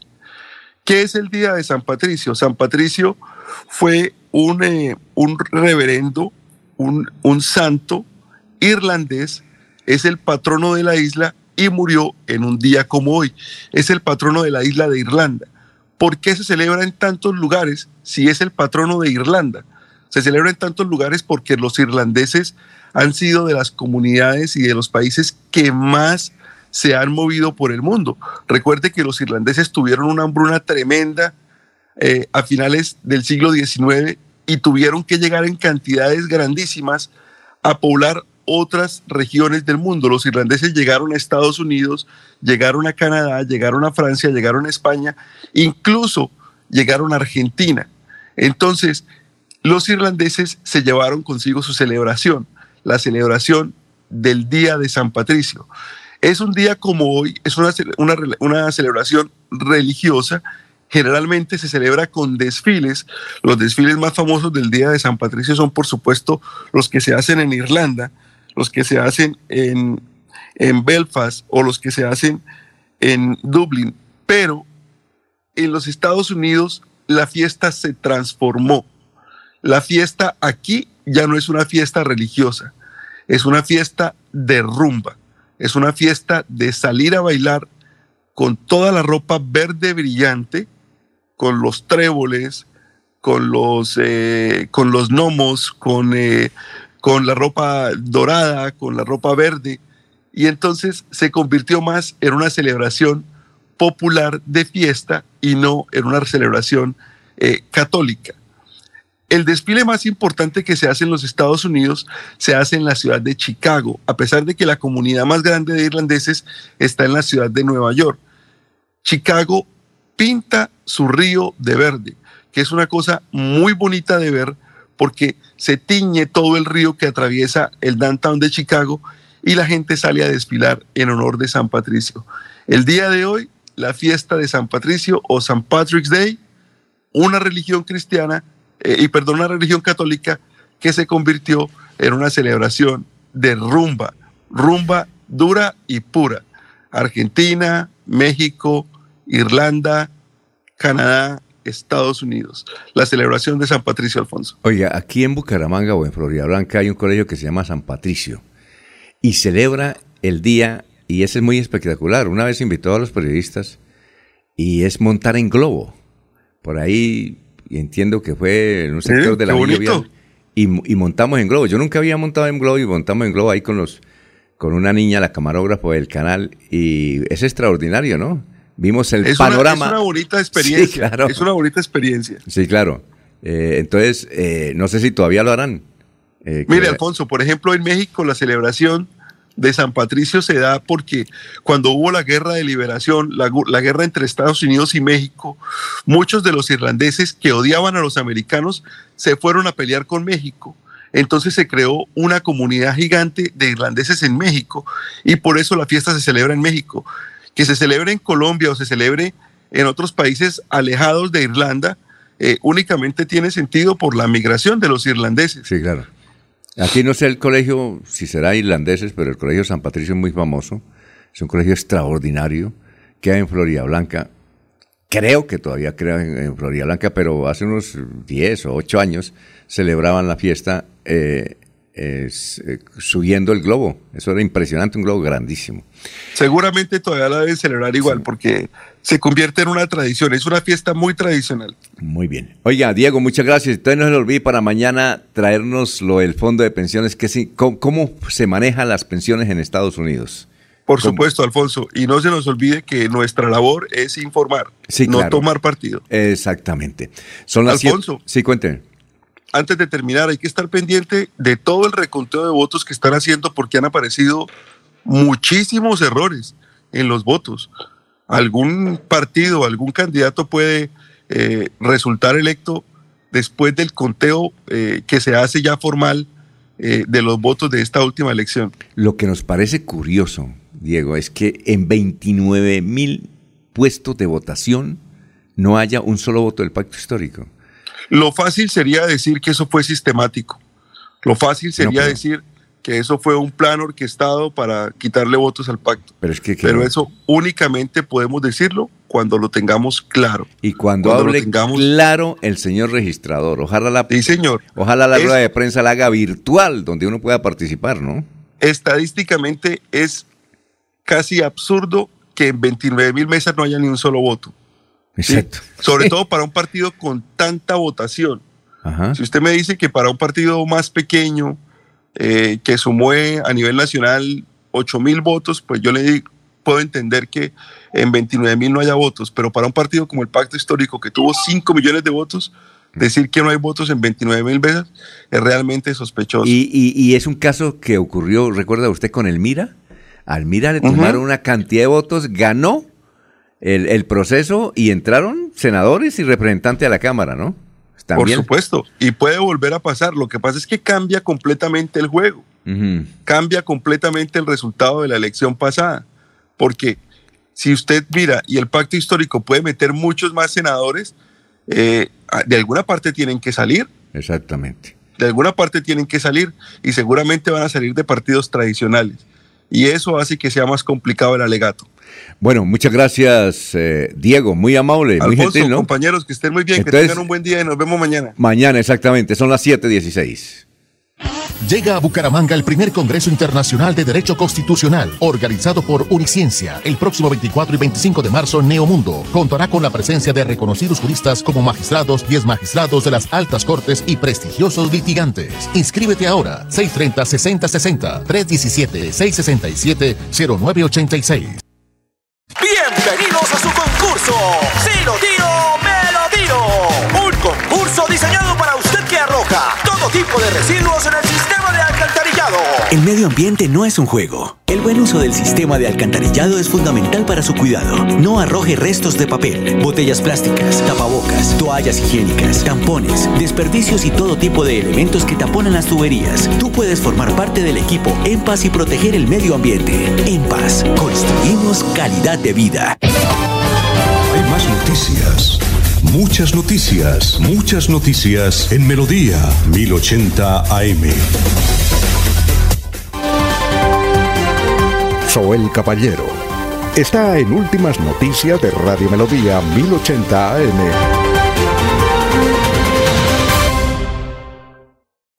Alfonso, para usted, para igualmente para todos los oyentes. El Ejército Nacional activó en Barranca Bermeja el plan integral para la protección del principal activo estratégico la nación, como la refinería de Barranca Bermeja. El eh, plan está conformado por unidades motorizadas, vehículos, personal de caballería, fuerzas especiales urbanas, equipos de explosivos y demolición, gábula militar y pelotón de protección de la fuerza, quienes asumen la responsabilidad de proteger este importante activo estratégico junto a unidades de artillería presentes en el distrito. Por otra parte, el Ministerio de Salud y la Protección Social dio a conocer que este miércoles 16 de marzo no se presentaron personas fallecidas a causa del COVID-19 en Barranca Bermeja. Se notificaron 15 ciudadanos que lograron sanar satisfactoriamente del COVID-19. Se registraron 7 casos positivos para COVID-19, 5 mujeres, 2 hombres. En Barranca Bermeja hay casos activos, un total de 97. Noticias con las que amanece el distrito. Continúen compañeros en estudios en últimas noticias de Melodía 1080 AM. Son las 7 de la mañana, 18 minutos. El periódico El Frente trae en primera página hoy, Partido FARC apoyará a Petro para la presidencia. Oiga, Jorge, y hay otra noticia que trae el periódico El Frente, dice, candidato Rodolfo Hernández en la audiencia con el Santo Padre. ¿Usted pudo averiguar algo a través de las redes sociales eh, o algunas fuentes si en verdad, Jorge, eh, Rodolfo habló con el Papa, es decir, tuvo una audiencia privada? Porque ahí nos mostraron eh, eh, los dos sentados en una silla y en la silla principal donde debía estar el Papa no está, pero dicen que, que, sí, que fue en 20 minutos. ¿Usted qué sabe? ¿Qué ha podido averiguar, Jorge? Don Alfonso, templos como ese abundan en el Vaticano. Salas de ese tipo, con poltronas de, ese, de esa proporción, las hay por, por montones en museos, en iglesias, catedrales de Italia. Entonces, difícil yo creo que hicieron, yo creo que hicieron el amague, ¿no? Yo creo que hicieron el amague. Pero, pero, pero no hubo esa tal audiencia. Además porque eh, fue colectiva, ¿no? Son 11 segundos, ¿no? Que duró la... Como, como la de todos los miércoles, como las audiencias de todos los miércoles en el Vaticano. Sí, y eh, llamé a un amigo periodista eh, en la ciudad de Bogotá que trabajó en el Vaticano y le dije, oiga, salimos al aire. Y dijo, no, yo no quiero meterme en líos. Entonces yo le pregunté, dijo, vea, le voy a decir una cosa. Cuando yo estuve allá, inclusive el Papa Francisco, eso fue en el 2014, estaba ya de, Santo Padre, eh, todos los miércoles, desde las, dijo, en mi tiempo, de las 8 de la mañana a una de la tarde, el Santo Padre era dedicado a saludar a la gente en la plaza, no en un recinto cerrado, sino en la plaza. Y luego a otras actividades, pero él en ese tiempo, él no recibía a nadie y como usted me dijo, hay como 20 salas de esas en todo el Vaticano, esa cena, porque hay para cardenales, ¿sí? hay para obispos, eh, ¿sí? inclusive hay para, para líderes espirituales de otras congregaciones. Ahí hay una salita especial, me decía. Entonces él, y le mostré la foto de que Rodolfo estaba en las dos sí, con su esposa, esperando, dijo, no, pues eso es lo que hay allá. Y tal vez se tomaron la foto para, para descrestar. Dijo, yo personalmente no creo que él haya hablado 20 minutos con el Santo Padre. Dijo, yo, yo. Puedo estar mintiendo, pero yo que trabajé allá, no. Y también hablé con un sacerdote, aquí santanderiano, que trabajó en el Vaticano y me contó eso. Bueno, don eh, Laurencio, usted tiene un invitado a esta hora, son las 7 de la mañana, 21 minutos. Alfonso es que es el comandante de la Policía Metropolitana, el general Samuel, que dice que se están capturando personas por varios hechos. Pero escuchemos qué dice él, porque no pueden tener en cada lugar un policía para atender la seguridad en Bucaramanga y su área metropolitana. En un trabajo coordinado entre el modelo Nacional de Vigilancia Comunitaria por cuadrantes, la Policía Judicial, la SIGIN de la Policía Metropolitana Bucaramanga, se logró la afectación a las finanzas criminales del grupo de delincuencia común organizado Los de Sur. Gracias a información suministrada por la ciudadanía, quienes informaron acerca de dos hombres sospechosos que portaban maletas de viaje a bordo de un vehículo tipo taxi en inmediaciones del parque principal de Florida Blanca. Se inició un plan de registro a vehículos de servicio público. Durante el plan fue interceptado un taxi en el que se movilizaban dos hombres en calidad de pasajeros quienes portaban dos maletas. Al pedirles que descendieran del vehículo, trataron de darse a la fuga y en la reacción policial se logró la captura en flagrancia de dos ciudadanos de 21 y 22 años de edad por el delito de tráfico, fabricación y o porte de estupefacientes, a los cuales se les incautó 101 paquetes de marihuana tipo creepy. Los capturados fueron puestos a disposición de la Dirección Especializada contra el Narcotráfico de la Fiscalía General de la Nación. Los dos hombres son oriundos del municipio de Puente Nacional Santander. Uno de ellos registra anotaciones judiciales por los delitos de amenaza y hurto agravado. La sustancia incautada tenía como destino los expéndidos de estupefacientes del área metropolitana de Bucaramanga. Invitamos a la ciudadanía a seguir dando información al 123. Cualquier actitud sospechosa que ustedes observen en el área metropolitana, por favor hágalo saber a su Policía Nacional. Estamos prestos las 24 horas para atender cualquier requerimiento de la comunidad. Es un honor ser policía, seguimos implacables contra el delito. Bueno, eh, Laurencio y, Luis Eduardo Díaz, ¿para cuándo? ¿Para cuándo Luis Eduardo Díaz? Posible, Alfonso. ¿Cuándo? Mañana. Porque el lunes es festivo. Sí, entonces mañana a las seis. ¿Qué iba a decir? Laurencio, sí. Como que eran conocidos, los señores de la nota como que eran conocidos. No, no, no, son de Puente Nacionales, viven aquí en el área metropolitana seguramente, así como la gente que vive en Puerto Wilches y se radican aquí en Bucaramanga. Es normal que personas, obvio, el delincuente es en cualquier parte y el delito hay que castigarlo donde sea. Si eso no, que sean del sur de Santander, oriundos de Puente Nacional, pues no. Es que le vi la expresión de Puerto Wilches le vi la expresión y me preocupó. Ah, bueno. Eh, eh, Jorge, la de irnos. La de irnos, don Alfonso. Germán Vargas Lleras desiste de su candidatura presidencial. Oiga, y Sergio Fajardo designó al doctor Murillo, ¿no? Gilberto Murillo como vicepresidente, ¿no? El Ex ministro de Medio Ambiente. del Chocó, del Chocó. Sí, señor. Bueno, Laurencio, la de irnos. Alfonso, pues mañana conoceremos qué pasa, por ejemplo, con la panela en el sur de Santander, en virtud que allí se utiliza mucho abono, químicos para la producción y todos vienen de Rusia o Ucrania. Entonces mañana una corresponsal, doña señora Mariela Cuña, nos hablará sobre esa situación que viene en el sur de Santander y que afecta a la región. Bueno, muchas gracias, muy amables. Sigan ahora con uno de los mejores médicos que habla bien de la salud, que le explica cómo uno le gusta conocer datos sobre cómo mantener buena salud. El médico lo hace en una forma agradable. Se le pasan a uno de esos 30 minutos rápido con el doctor Ricardo González. Sígalo aquí en melodíaenlínea.com y 1080m. Adiós. Últimas noticias los despierta bien informado de lunes a viernes. En todas las áreas de la información regional, un periodista de Últimas Noticias registra la información en Radio Melodía 1080 AM y en melodíaenlínea.com. Director Alfonso Pineda Chaparro.